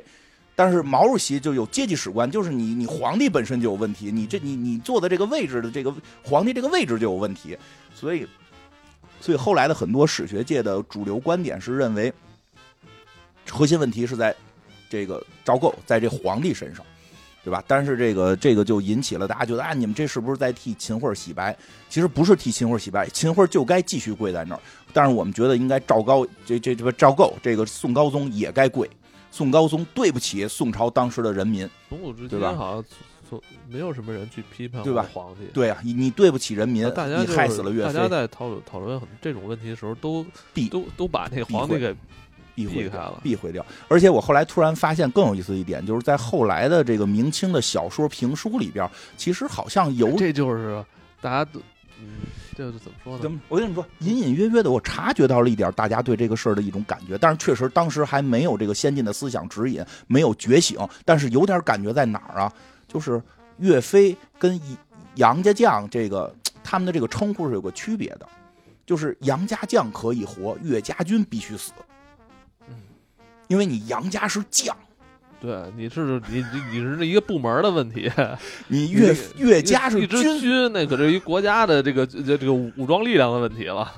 我觉得古代评书去编这个名的时候，绝对是琢磨过的。杨家将是可以活的，所以活了你们还得替替替皇帝卖命呢。岳家军最后皇帝一定会治你，对吧？因为你居然代表了人民，所以我觉得从这种角度上讲，那岳飞就是古代的人民英雄，就这。不用非要纠结在民族上面了。岳飞被捧杀了，对吧？或者说，或者说是，或者说是岳，而且还有一点，我就我我我我自己历史学习能力有限，我问了一些朋友，说岳飞到底，我我我自己的这个历史能力有限，我问了一些历史好的朋友吧，天天看史书的朋友，说这岳飞到底屠没屠过金国老百姓？说也没有。岳飞治军还是很严的，并不是说说的我们就是这个，因为中国古代历史上可有过，就是说这个替汉人出头，但是大杀这个胡人的，胡人老百姓都给你宰了。说岳飞也没有，其实岳飞实际上个人的品格、自己的思想境界是非常非常高的，他应该，所以我觉得他应该化身为中国民族的这个图腾，民族的精神的图腾，对吧？这个报国，同时又又又又不是说要把外国人杀光。我要的是救回我们的老百姓，对吧？替人民说话，我觉得这也符合咱们现在国家的这个这个理念。我觉得，我觉得从这点上，我看这个《满江红》有了好多这种新的体会。它其实是站在哪个哪个利益方，对吧？你得站在这个阶级史观看看这个问题。反正这个差不多，我觉得说这些岳飞这事儿，应该不不不会有人骂我。想的挺多，想挺多，所以电影好坏，我就嘁哩咔嚓看 一边想的挺多。想挺多，的，行吧。最后这个，这个这个演员也确实，嗯，这个张艺谋的这个作品，演员都极极度的认真，极其认真。你感觉 使劲儿，我觉得都人都那个把自己这个所有的这个表表演功底全都表现出来了，对，使劲儿嘛，对对吧？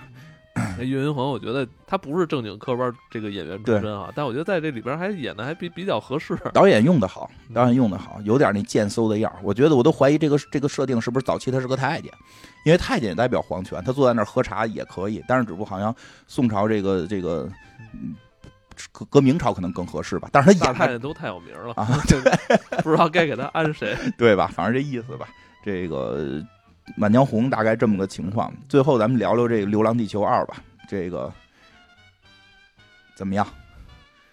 啊，哎，我前两天我看了一个这个李雪健老师的一个采访，一个访谈，就让他来谈前几年的事儿啊，嗯。就是让他来谈谈，就是现在这个呃电影啊，就是为什么那个国外的片儿外片儿这个呃票房都那么高，嗯。这个国产片为什么好像票房有点乏力？那真是前几年的事儿了。前几年，然后他就说啊，他说他发现一个事儿啊，嗯。就是就国外的一些这种大片儿啊，嗯。他在讲一个很大的、嗯。很虚构的、很不真实的一个事儿，啊但是呢，他在细节局部上又表现的极其真实。嗯，是。他说，我们的电影呢，前些年啊，老在拍一个非常真实的一件大事儿，但是在细节处理上呢，有点假。又感觉的不够贴合这个嗯生活。嗯我觉得这个发现问题确实的很准。嗯，这个《流浪地球》这回摆脱了这个了。这个确实是个虚幻的这个科幻故事嘛。对吧？是一个、呃特别大，是一个很、呃、不真实的一个故事，但是它在小的细节上就尽可能的真实。尽可能真实，然后嗯尽可能就真的是能打动你的东西，可嗯一定是真实的东西，对，是是是这么回事。是我先 是吧？是哎，你没发现吗？其实《满江红》也是，对它是一个虚构的故事，嗯假的。但是它在所有的这个细节处理上，所有的这几个人人情世故、这个上下级的嗯这种关系啊，上下级关系都是哎呀，对话都是到现在你感觉就是这真昨昨天听的似的，跟啊对，是不是？你看张译，明显后来我查张译，就明显是他以前在那种体制里工作嘛，嗯他对这个人情世故了解特别透彻，嗯他会演绎这种东西。嗯是有点意思，哎呦，哎呦，操！这一下把我给点醒了。对，这两张《流浪地球二》这个也也非常不错，然后这个呃刘慈欣老师这个还给了很高的评价，能打败《流浪地球》的只有《流浪地球》自己。流浪地球三》呗。你看我我、嗯我看一的时候，嗯我觉得虽然也有一些问题，嗯但是我老觉得它还能更好。我说一确实没有二好，二确实比一好得多。对，嗯就后来因为我看完二回家特别澎湃，又回来看了遍一嘛，啊我这一我。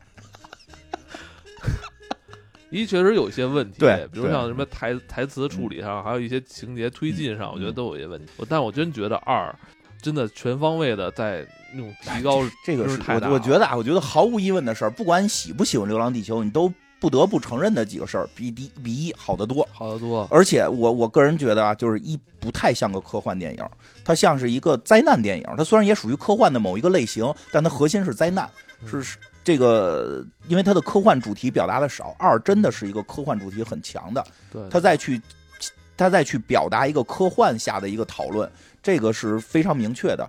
那个，这这这是第一，第二，确实我觉得把中国的这个科幻电影的这个水准天所谓的天花板吧，确实拉高了。嗯，这个这个毫无疑问，对吧？这个毫无疑问，而且这一点确实没想到进步会这么大，进步很大。呃，距离上一次有三四年，三四年吧三四年是三四年而且说实话，这个提高呢，就我们应该是就像我就包括咱们节目，可能都是能够这种从事科幻相关的工作，都能会有切身的一些这个好处的。这真真的会这样，因为现在已经有很多我听到很多这个朋友就是这个跟我聊说，哎，他们公司现在也决定去做一些科幻方面的尝试了。我以为要组织看科幻不是就是不是看《流浪地球》，哦就是他厉害厉害在，他真的让很多，他不是拍电影，不是说哎有人去不去投电影了，我觉得这都搁其次。有很多原先他这个东西跟科幻可能能相关，但是他们就觉得哎呀科幻可能比较小众，就不要管了。他就说哎我们现在都要去投尝试，我们自己本工作开始跟科幻进行一定的关联，对吧？这你能不能说的跟跟我们来合作呀什么的？其实真的，你突然我会发现，就像我们这种这个科幻小小电台，都会得到一些这个。从事这个科幻相关的一些好处了，其实确实在这方面没得说，这个这点是很好的。然后那个那个刘慈欣老师也说了，就是确实比《流浪地球一》好得多嘛。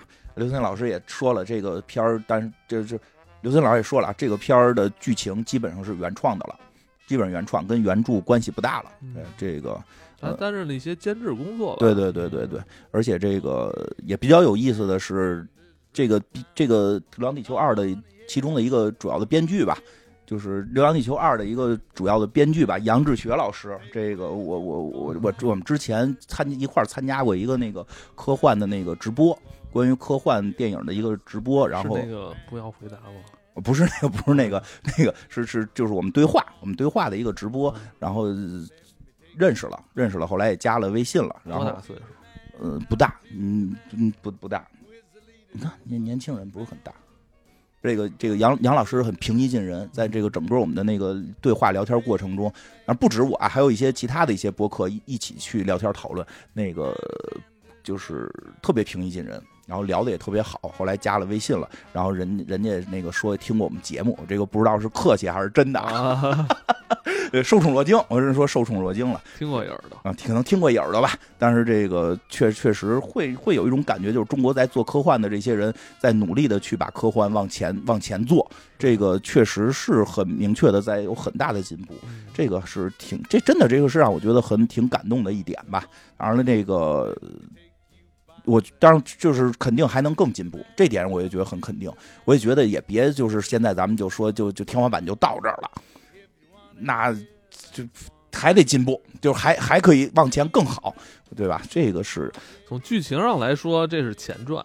对，从剧情上来说是前传。三，我觉得一定会拍。三是一定会。你看他最后最后那个台词不说了吗？这将是呃地球一个两万五千年，两千五百年，两千五百年。然后要一百代地球人的这个旅程嘛，我觉得这这个旅程里边肯定有很多故事，我觉得有点那个星球大战那感觉了。要拍，哎，其实说实话，这个就是我我们想聊的，就就我想聊的一个话题，就是这个它后头这剧情怎么走走向的问题。这个打打外星人，然后那个自自己内部出现那个 内奸，人间又出来人间了，对吧？这个这个后后边聊点轻松的，我就不别别太聊那种特沉重的，不就是我。我觉得啊，我个人觉得第三部可能应该是完结了，啊，我觉得应该是拍三部，就至少现有计划应该是，就我感觉他的那个故事的走向，我个人感觉他故事走向，不得飞到那个什么半人马座去吗？得去那儿干嘛？建立新家园呀？找三体人，建阿凡达。还有变形金刚三部，我觉得他这也拍十部啊。我觉得可能是三部，我个人感觉啊，这个不准啊。就跟卢卡斯似的，把这个我操，一这个郭帆这辈子就干这个。我觉得很有可能，这个这个他们可能。最后你看这个，在这个地球一边飞一边研究科技，我们又出现很多这个开始这个。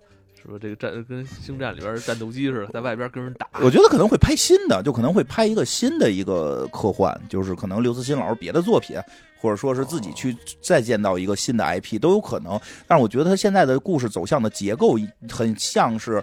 呃，《流浪地球一》，然后一个前传和一个结尾，这么去把它拍完。而且这三个故事，其实我会，我个人啊，这只是我个人，我并没有跟是不是跟人聊了？没有没有，我本来昨天晚上想，我本来昨天晚上想采访一下吧，想算了算了，采访完了之后，我自己，我我这人老胡说八道的，这个不不合适，我就我就是没特意问，所以我自己发挥想象空间，我自己胡胡说的啊，我自己胡说的。我个人觉得他的这三就是他有一个目的。什么目的？这三部要把科幻的三大主题讲完，就不能叫讲完吧，叫讲三大主题。三大主题，第一就是科幻，实际有三个大主题，就是幻嘛，就是用科学的方法去想象一些变化的东西。有三个东西会在我们现实生活中发生变化。第一个是空间，就科幻的一大主题是空间，我们去外星了，这就是空间的变化。就是第一部《流浪地球》，这个咱们去这个这个宇宙，很多发生的事儿发生在宇宙。还有一个什么生命的变化，其实其实是三个啊，空间的变，空间的变化，时间的变化和生命的变化。他第二部拍的应该是生命的变化。他第二部的一上来的第一个镜头就是说数字生命这东西成做成了，对吧？一个一个一个印度科学家说的这个事儿。最后一个镜头是什么？最后一个镜头是这个刘德华演的这个涂恒宇吧？他在这个赛博空间里头了，他在这 AI 世界里头了，他上传了，他上传了，一头一尾，不是地球在流浪。一头一尾是数字生命，其实我觉得他第二部想聊的核心主题是涂红宇那条线，是刘德华这条线，是关于数字生命的。对，这部他这是重中之重，这是重中之重。当然了，它毕竟是《流浪地球》这个 IP，它里边还是会有太空的戏，这是肯定的。但是它核心点是这个吴京的戏啊。对对，它核心的应该是刘德华这一块所以这一块我就个人觉得啊，刘德华这一块也是这刘德华这一块也是这部戏里边拍的非常非常精细的。非常非常精细。其实它等于应该是三条线吧，那个吴京线，然后这个刘德华的这条屠恒宇线，还有这个周老师，就是那个李雪健老师那条线，这么三条线嘛。我觉得最就是其中他下下精力最大的，应该是在屠恒宇条线上，他的所有的人物的情绪、动机设定，包括表演，包括一些东西，都都都给够了。然后另外两个是专门找宁理给他配的戏啊。另外两部是是来辅助他的，有一定的票房保障，有一定的这个情绪保障，但是他核心是想讲这个。那第三部我猜就是时间，就是他要讲时间的改变。我操，怎么着要穿越？星际穿越？要穿越？而且这一部表你你设想一下会怎么表达？这一部其实已经给了一个巨大的暗示。其实这一部你要联系，呃，第一部啊，就是其实地球地球内部其实分裂的也比较严重，对，是不是？对。接下来会会出现什么危机吗？这就是它第三部一定是氦闪危机啊！就是原著《流浪地球》原著最后那一趴就是那个氦闪。其实《流浪地球》的原著我们之前讲过，大家有兴趣可以去听听。今天我们可能就是不能哪期讲的？之前讲过，就是《流浪地球》的那个电影刚上的时候，就我们就不从头讲这个《流浪地球》原著了。有些涉及到的，一会儿会提一下。然后就是就说他这个这个这，但是这一集里边会出现一个这个周老师一直就是这个。岳建老师演这个周老师一直在说有人给我们发信号，有人给我们发信号，还说这个什么好像是类似于通过离子怎么着这对撞，我们最早在什么八十年代还是七十年代就已经收到了一个日期了，这日期一看就是后来这个《流浪地球》过程中的大事件的日期，后来日期传的越来越细，越来越细啊，所以他。他在一些关键时刻那么坚信，对，是不是？是的，就是中国人一就是一定能完成任务。其实，其实中国人一定能完成任务，确实引起了一定争议。这个，这个，我我待会儿放下讲，就确实确实跟这有关。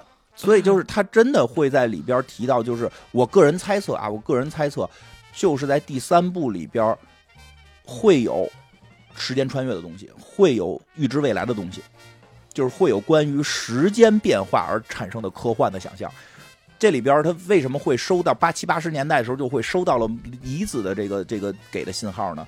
因为我估计他的这个穿越不会说的跟龙珠似的，直接特兰克斯坐个飞船就过来了，不是这种穿越。发信号，信号就是人穿不了，就是他会，他是这个科幻是相对于古典的硬一点的科幻，他不会说人随便就穿走了，他不太符合现代能认知的这个科学原理。尤其人在进入这个穿越过程中还能不能保持自己的状态，其实是个很大的问号。但是离子是可以的。至少我们现在可以把离子加。那你认为就是，如果是我们未来人给自己发的信号，那是是不是因为，嗯，但这个缘由是什么呀？保护人类，提醒人类。就从一开始那个太太阳这个出出问题开始，提醒人类就要提醒。对，提醒你。所以我觉得这个周老师为什么在这个有一场问题是，嗯，想想这怎么倒这个？他提醒你吧，你走。那，那接下来是不是他们要给过去发信号啊？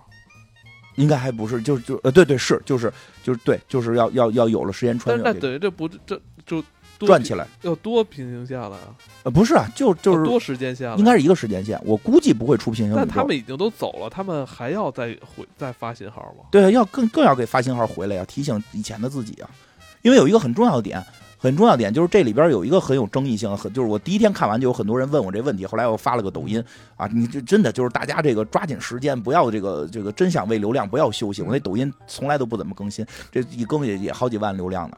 这个就说这个《流浪地球》这个事儿，就是因为中间有一段戏，这个周老师这个看到了这个这个咱们的这个叫什么，要去修这个跟服务器，所以说这个《流浪地球》必须现在发动机需要跟服务器的联网。需要这个全球联网才能使用这个发动机，但是现在这个发动机这个网得修去嘛，结果在修网过程中，哎，咱们中国派的这个特特遣部队，就是这个涂恒宇，这个还马马马老师这个部队，这个全军覆没了，这个生命信号都为零了。这当然这个时候就说，那还那现在启动不启动？时间都归零了，这个你人也都死了，我们现在不启动，就是其实当时我描述一下当时情况，当时月亮炸了，当时月亮炸了，要炸地球了。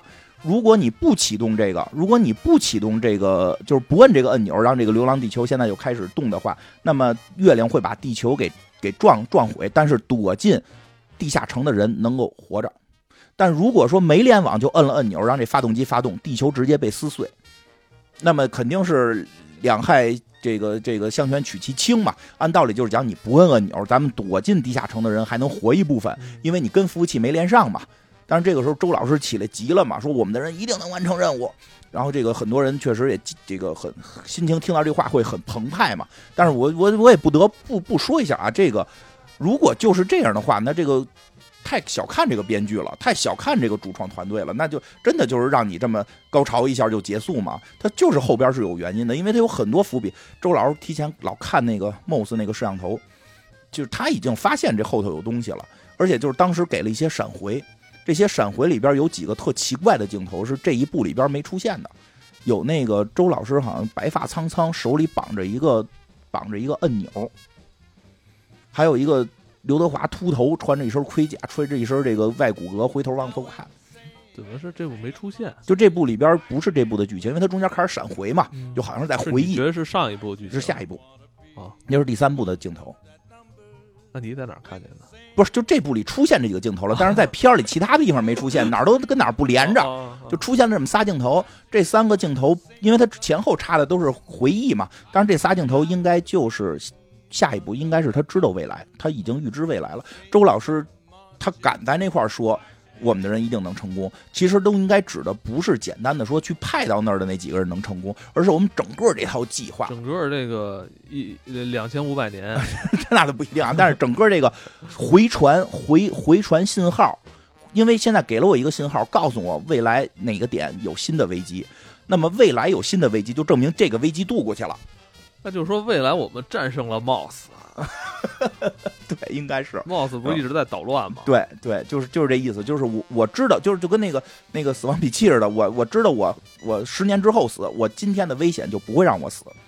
我知道十年之后或者二十年之后，我还会遇到一个更大的人类危机。那今天这个危机就一定能过去，就是他应该是有这么一个坚信，坚信的不是我现，因为因为你去的人已经表，就是那个有镜头，那个心跳都为归零了，只有刘德华自己，他他他才知道他他把自己上传了，对吧？你你你你很难去去去去拿这个事儿这么去说，因为不是，就是也有朋友说说这代表我们有信仰，我这这个也得说一下，信仰这个事儿是发生在。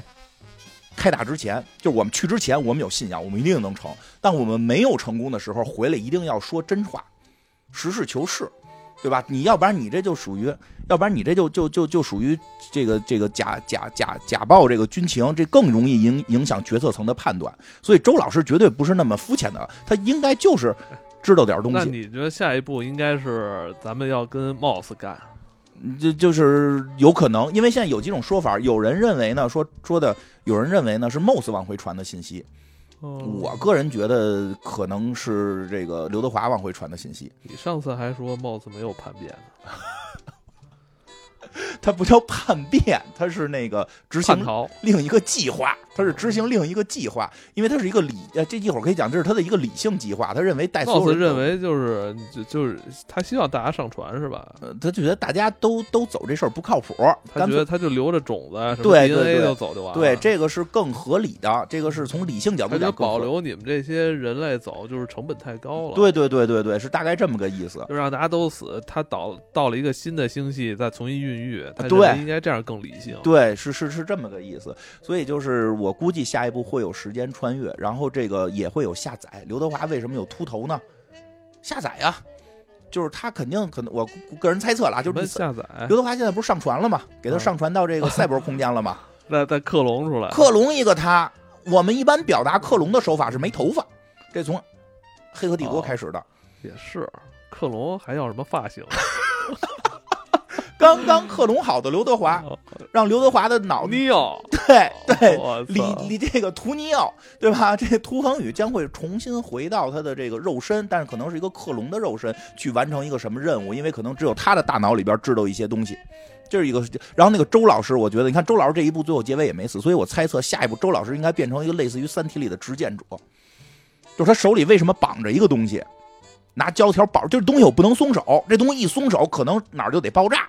哪儿就得老得摁着，老得摁着。我操，那那是那血流不不通畅，也不一定是摁着，没准是监测你的心跳或者怎么样，就是有点像那个那个《三体》里不是有这个东西吗？就是这个一个永远得那个保持一个特 peace 的那种。对，就是他很可能是一个将，就是最后我我猜测第三部应该会遇到一个类似于铁轨问题，谁都没法决策的时候，得有这周老师站出来，就是说我来干这个恶人的事儿。就是他岁数可不小了，他那会儿应该已经白发苍苍了。这种就是他可能要去执行一个，他连冬眠的机会都没有。对他可能未来会去执行一个类似于执剑者的这么一个具有具有这个道德危险性的这么一个角色，最终要去做一个极其危险的决定。下一步不要再出现刘培强他儿子了。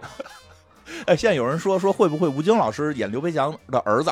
啊，长大了，长大了。后来好像吴京老师好像表达是不太可能，不太接受，不太接受。我估计吴京。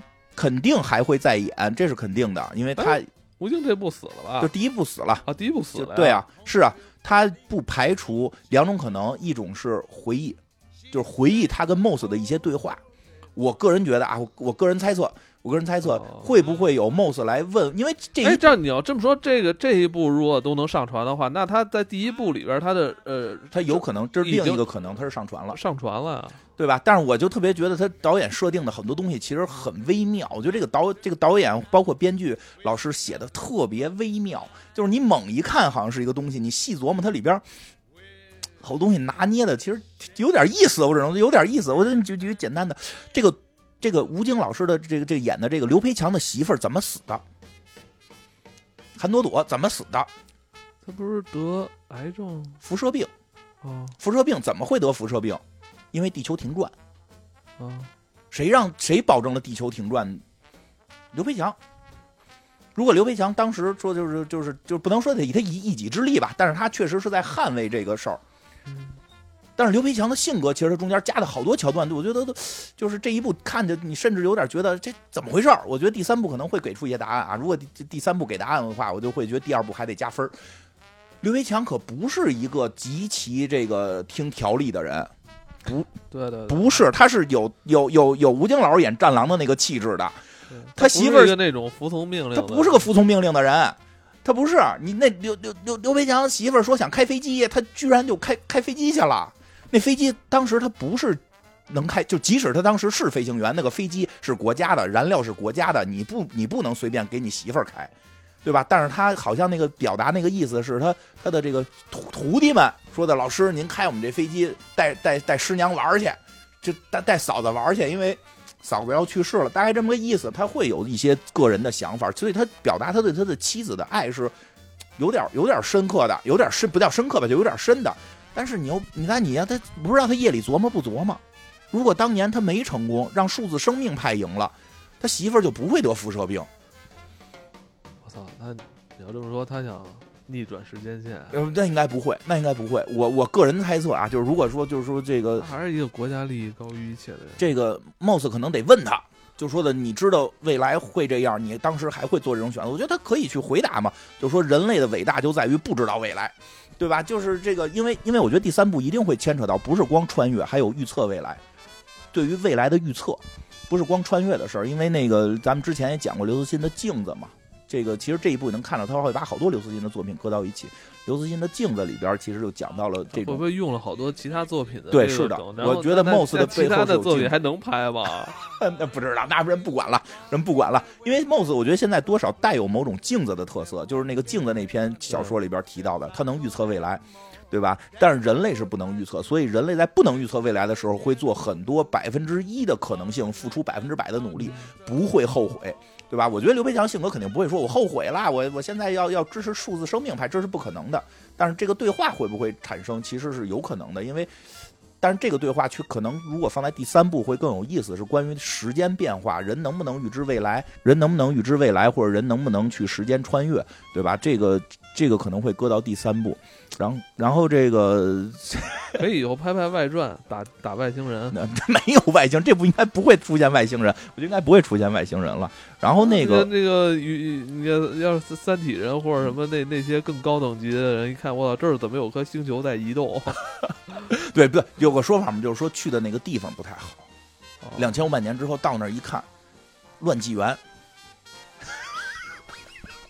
哦，然后我们就后代就成为三体人了。乱乱纪，他去那地儿是不是三体星？三体星旁边吧，就是那个什么什么白人马座阿尔法星。会不会我们我们实际上是三体人？而且在那块儿还有一个更大的问题，嗯，那儿的资源很有限了。阿凡达住那儿，变形金刚住那儿，三体人住那儿。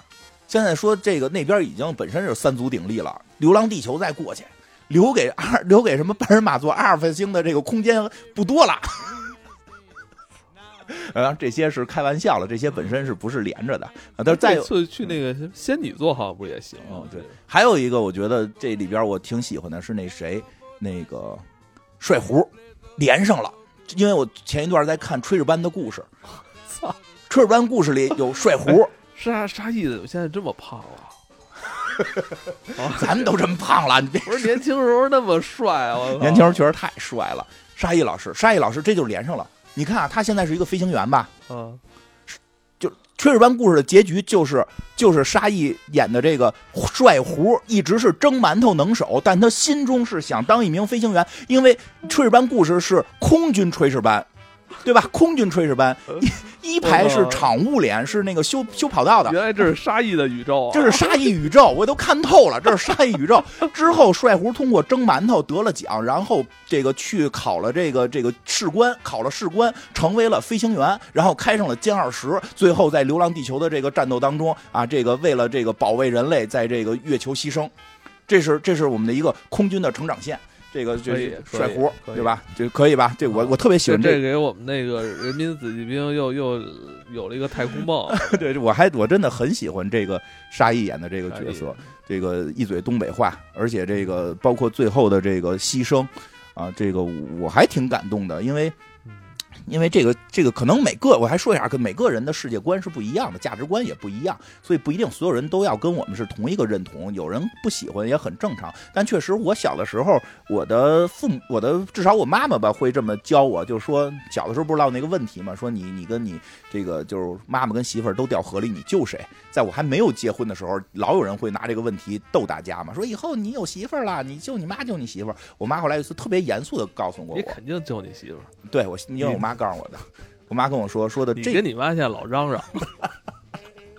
我妈，我妈小的时候是这么跟我说的啊，就这个我确实受我妈影响。她说的这件事儿，你肯定是要救媳妇儿的，除非你娶了一个比我岁数大的。我们默认你娶的是一个跟你年龄差不多的，生命，生命年轻的生命更重要。是，就是这个有这么，我们家亲戚都说让我找一岁数小的，说老了能伺候我。不是这个意思，不是这个意思，是说对于生命来讲，对于生命来讲，如果你面临一个巨大的灾难的时候，那些年轻的生命更值得，就是更更应该去救吧，就是保护孩子。我老了，我先老了，他扶着我他得。什么 不是那个意思？就是说带我上医院，保护孩子吧，就就是说对于孩子需要未来，就是保护孩子是保护未来，保护年轻人，有这么个想法。哎，但是说实话，这个这个这个这个话题在呃。《流浪地球》原著里边是出现过的，说的说这就是也是同样的，你好像说的是爸爸跟媳妇儿吧，还是谁我忘了，就说过，就是说到了这种危难的时候，实际上更应该保护的是年轻人。我觉得有一种就是你为什么而战，包括是原著里边他爷爷不是老糊涂了吗？直接出去晒太阳去了。呃，应该是那个他说这段的时候是应该是他们地下城进岩浆了，然后那个主人公就可以先撤离，因为是孩子，但是母亲就就留下，最后没有撤离到他母亲的时候，他母亲就就被这个被这个烫死了。大概这这样，就是他会觉得保护孩子这个事儿很重要，包括就是让我想起什么，咱们之前讲那个，觉得在那个在那个就未来那个状态下，其实好多那个就是都都。行驶了好多这个道德标准都不一样了。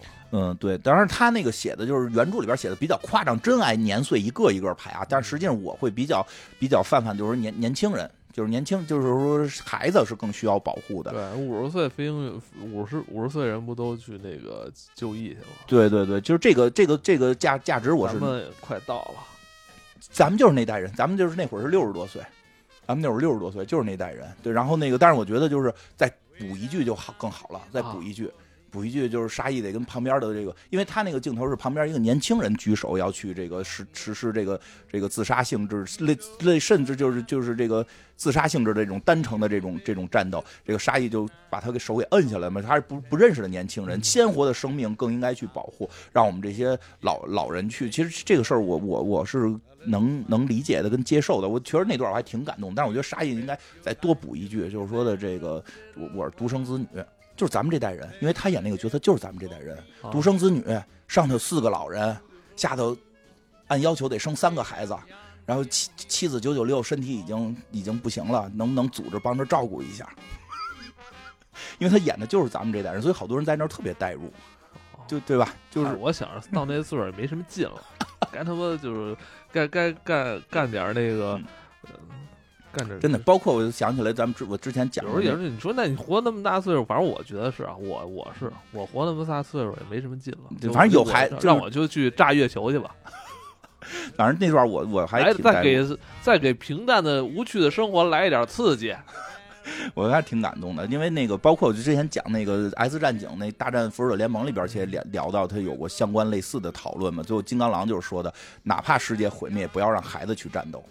就是这个，我们这帮老玩意儿去，就是保护的是孩子。你要知道你为谁而战，就是就是这这个这个我还挺有这种感觉的，挺好的。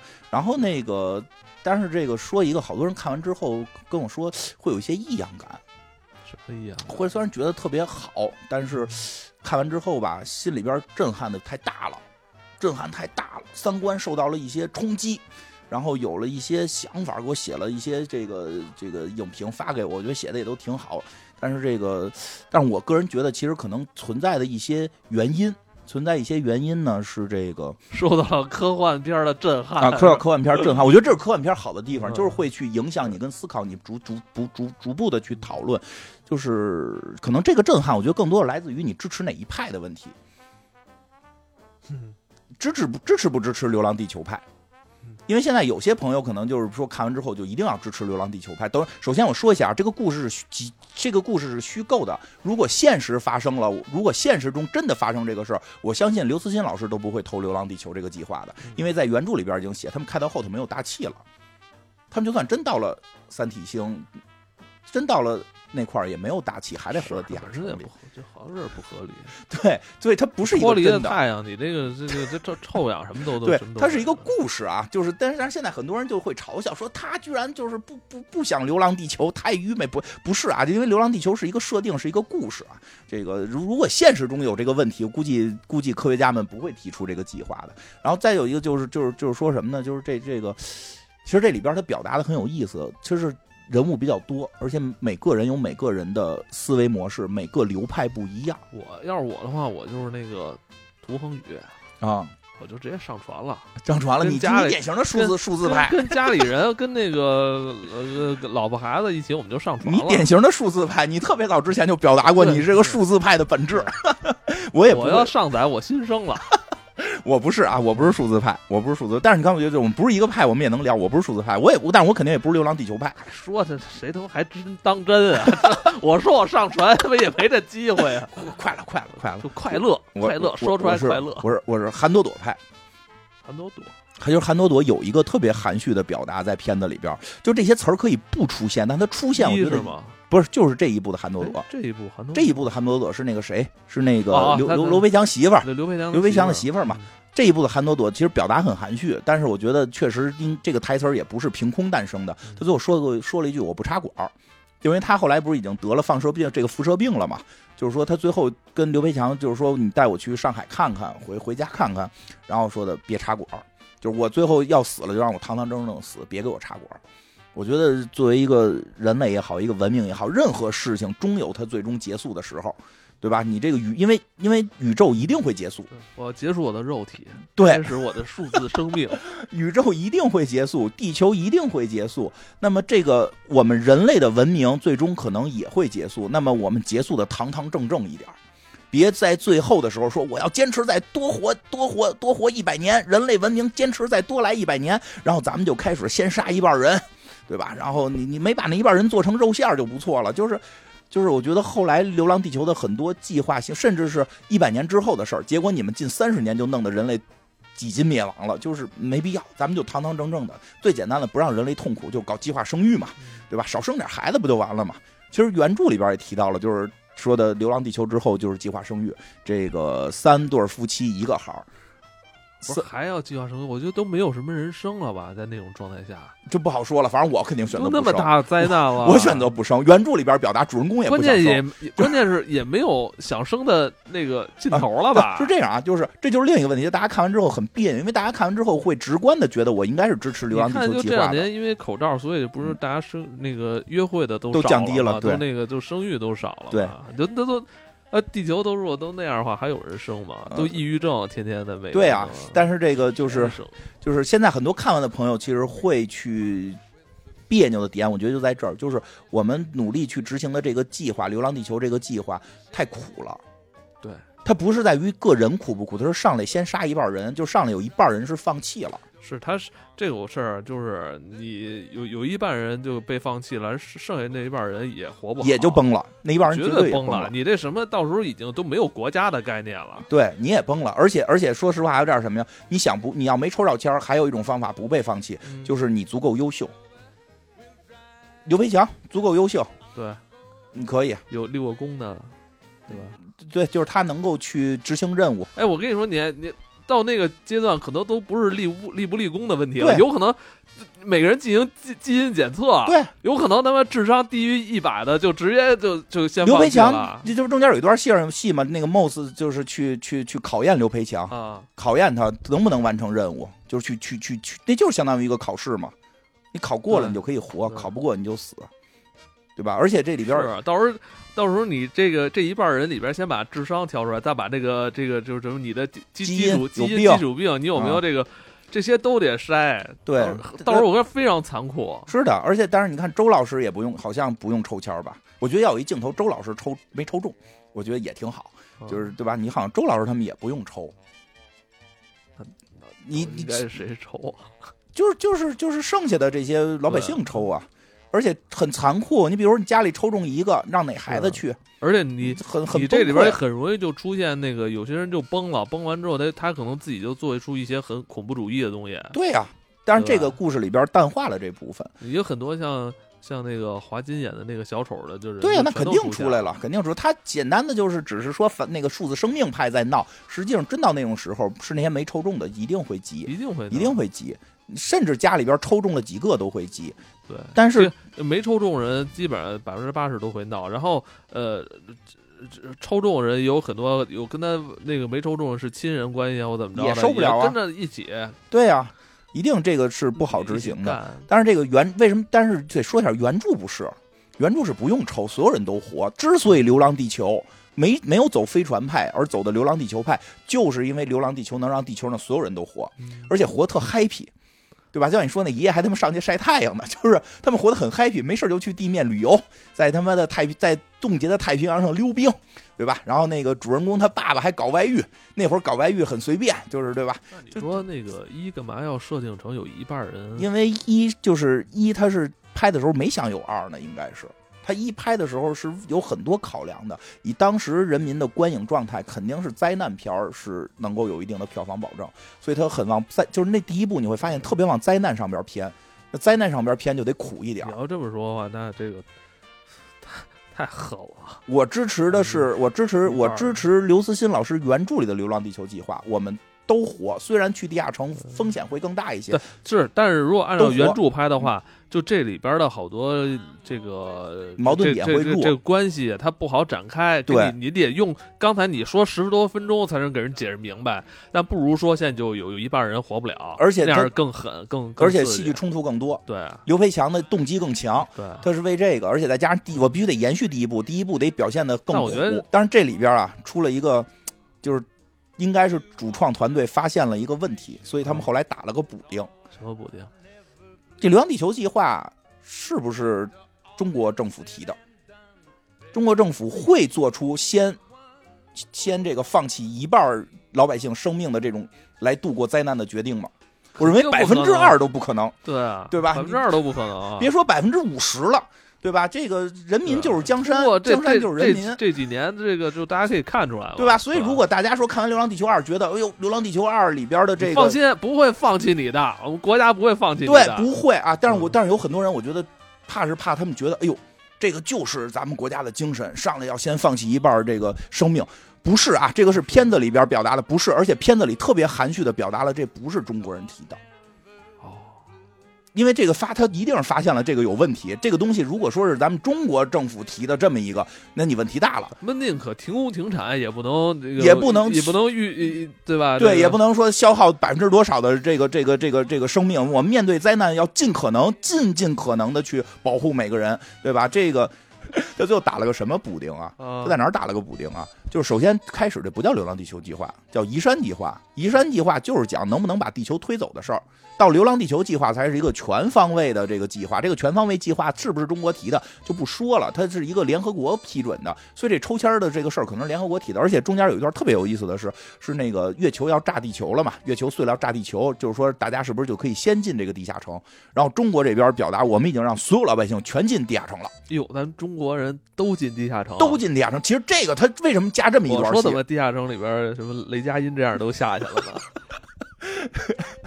对吧？而且还说这是我是我们是通知你们，他为什么要有这么一段戏？就是想表达的，我们真正的说，你中国的文化不是消耗一地半的人口度过灾难，就百分之二都都不能消耗，对吧？我们是。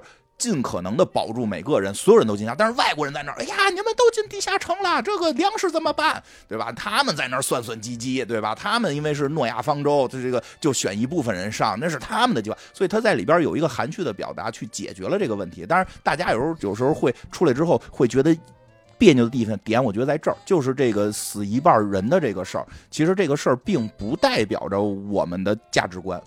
并不代表我们价值观，当然也有很多，我就不好说，不知道这些人到底是是看懂了没看懂，还是诚心犯讨厌，在网上去开始宣扬说这种重大的牺牲就表达了我们的集体主义精神。我觉得这个就这我必须在这节目里特意指出错了，错了，这也是好多人看完之后心里难受的地儿。这集体主义精神是这个吗？我后来认真的学习了一下，真没想到，我看这个《流浪地球》真没想到这么多。我我想到了，我主要是后来看评论了，我认我认真的学习了一下这个什么叫集体主义。不看评论，其实你是特快乐。不是不看评论，你会特别热爱中国电影。对，这个因为啊，马克思马克思提出了，就是集体主义是有真实的集体主义和虚幻的集体主义。虚假的，对，就是说某在马克思，哎，马克思下边是不是还出现配图啊？表情包，马马 真实的集体主义，真的真这马就真实集体主义和虚幻的集体主义是在这个这个马克思的很多这个作品这个著作里边都都有提到。然后这个这个马克思是这么说出说的这件事啊，马克思的这个导师马克思导师这么说的：说某一个阶级的各个人。某一阶级的各个人所结成的，受他们与另一个阶级相对立的各那种共同利益所，哎，他说太复杂了，这个说这段啊，这个他这个马克思说的这个虚幻的虚幻的共同体啊，就虚幻的集体主义，他太复杂了，我简单的说吧，就是说他认为有你被迫因为你的生存被迫活在某一个阶级而被另一个阶级去奴役的时候，你你们整体就不叫集体主义。集体主义是一种自由的个体的联盟。嗯，你你迫于某种压力被别人去统治的时候，这个你跟他们你这不叫集体主义，而且很多人会利用这个集体主义，这个虚幻的集体主义。你比如说皇帝被被代表了啊，对，比如说资本家，比如说大企业企，比如说有一个企业老板老跟你说，咱们要。考虑咱们的企业是一个集体呀，就是咱们的集体主义啊。我知道你要说谁了，我操！没有没有，就以前以前工作 对吧？最后但是他们那个企业自己都不信任自己的产品，对，但是要忽悠让你来相信，然后咔咔咔，你就就不是员工吧？咱就说员工，别说消费者了。员工，你咔咔努力努力了一年，领导换一保时捷，你被开除了，这就是马克思说的虚假的具体主义。你而且马克思所想到的虚假集体主义，还只是说你是为了生存委曲求全在这里，还就就像这种像这个《流浪地球》里这种，你连生存权可能都已经难以保证的时候，其实这个并不是真实的集体主义。所以这个包括导演们已经很明确的表达了中国，哎，他理解的中国会如何做这件事儿，所有人都下地下城。这是中中国代表说的话吗？我们中国人所有人都下了地下城，那你们的粮食怎么解决？我们我我们是来通知你们的。对吧？就是你注意那段，他为什么有那么一段？他就是怕这个产生误解，对吧？这个挺挺有意思，可以，挺有意思。编剧老师一定也是经常上网，我觉得他真的滴水不漏，滴水不漏，你找不出这毛病来。你说你找出这毛病来，他后头绝对有地儿给你堵上了，真的。但是这个这个看戏了，你会发现他就是给你堵这个的。所以大家有时候看完了之后，可能。你可以真的可以不支持《流浪地球》计划啊！这个我我我我支持这个。这如果真是那个情况的话，我个人觉得就是像韩朵朵的那种提法，就插管呗，就别插管呗。我一百年嘛，一一百年嘛，就计划生育呗。然后等到最后那一代够上飞船的走了就完了，对吧？这个这对吧？这才像咱们这提出来的呢。而且就真的原著里边再说最后说一下，原著里边提的是为什么坐地球走，就是要保住每个人的生命。保住每个人生命，这个是我们的这个这个思想。其实按他这个就是剧情发展啊，可能再过，比如五百年、八百年，呃，可能我们就真的有轻而易举做出很多大飞船了。对啊，永动机啊，什么核聚变都解决了。嗯，可能这个地地可能。咱也不不用非得在地球底下待着，上飞船去爱去哪儿飘去哪儿飘。对对，也可以自己造大气，发展科技。他他的这个两千五百年一百代中国人的计划，这一百代人的计划，其实还是基于他当时的那个科技。对对对，如果他一边往前走，一边的科技肯定是指数级的在在嗯，是吧？但是，他得必须塑造出一个良好的一个人民的生活氛围。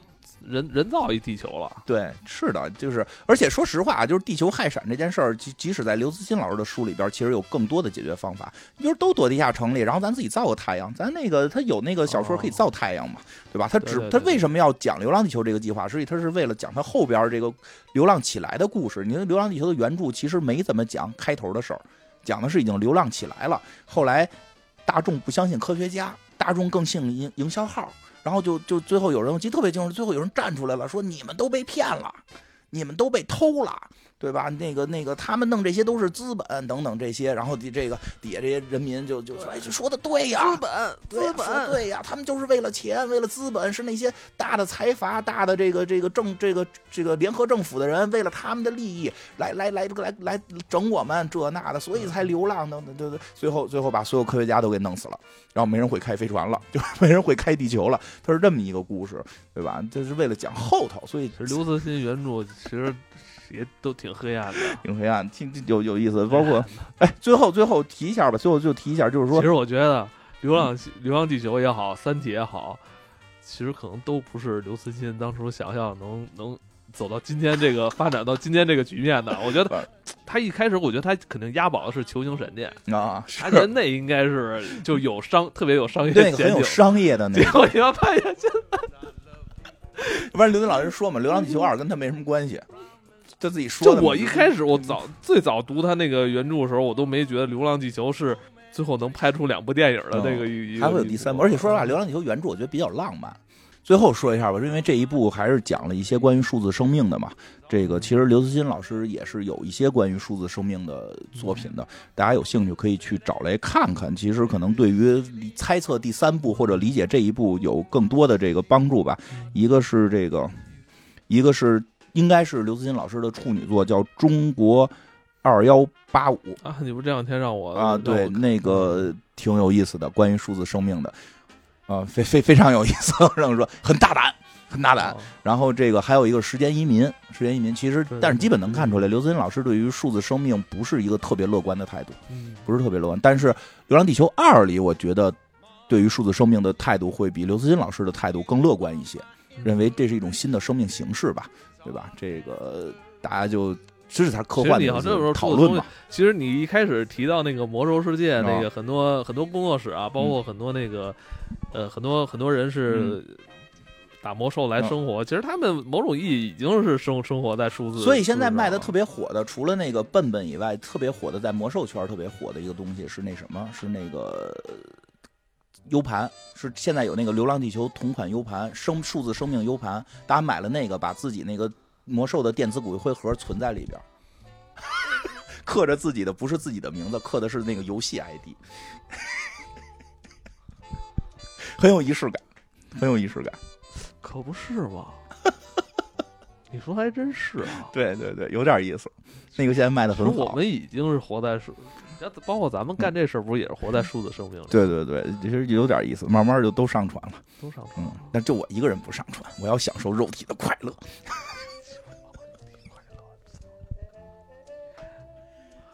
好，最后我想说什么？嗯，早让你查。嗯。反正我哎，我觉得就是如如果像你预测的，如果他只拍三部的话，但我认为可能过些年还有他的一些相关外传。哎，这有可能是吧？这很有可能。我我那我就你先说，好好挖掘，就是好好挖掘一下这个 IP 是吧？那个就拍一个，我我我建议，我只能我建议啊，我建议我建议拍一个什么呀？就是没下地下城的人，他也不是马上死，嗯，他是。过一段天越来越冷，想看人那个慢慢死是吧？不是，就是他，就是拍他们，拍他们怎么拍他们最后的生命时光，他们怎么活？他们肯定得为了生计去去去去抢地下城的粮食，抢回来也不够，不够怎么办？只能抽签儿。谁抽上？不是因为他们不是只要一过了夏天肯定都死吗？就努力活呀，就是你你就是那个那个顽强的生命力啊，自己那有可能最后大家都变异了。对啊，有可能他们有的就是在那个几次浩劫、几次冰冻时期脱水了，他们最后进化到脱水纤维人啊，过程中就是那个。苔藓人，哎，帽子，呃，这不是那个，就是那个 那个那个那个，呃，最最后的这生生最后的生存者，最后他们变异成那个苔藓人了。菲利普迪克那个是吗？哪个？哦，最后生存者那个那个那个游戏那个，你最近看那个啊？最后是不是他们变异成有可能包子人？对，我觉得最有意思就拍他们什么呀？他们因为他们没有抽中签他们就反对这个，努力去抢粮食，抢这粮食不够，也用抽签的方法。他那游戏辐射不也是吗？有些人没躲进那个对呀地下那个叫这那个避难所，不是有在地上就变异？因为他上头有三十亿人，肯定会有活下来的。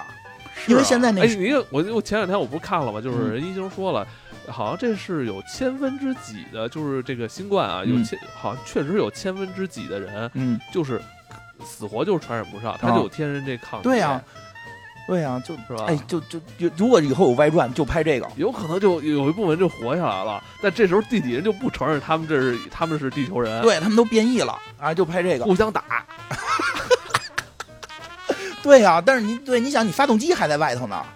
对，他们还得上来，有时候修发动机呢。就这帮人，就就就可能只是发动机取暖，就发动机成为他们的圣山，对吧？就就是这是我们的传统，因为两千五百年呢，一百年就能形成一个传统，嗯，对吧？这是我们的传统，这个山已经在这里立了一千年。两人开始就争抢这圣地，对，每人那个呃春节那天得上来是这个烧火。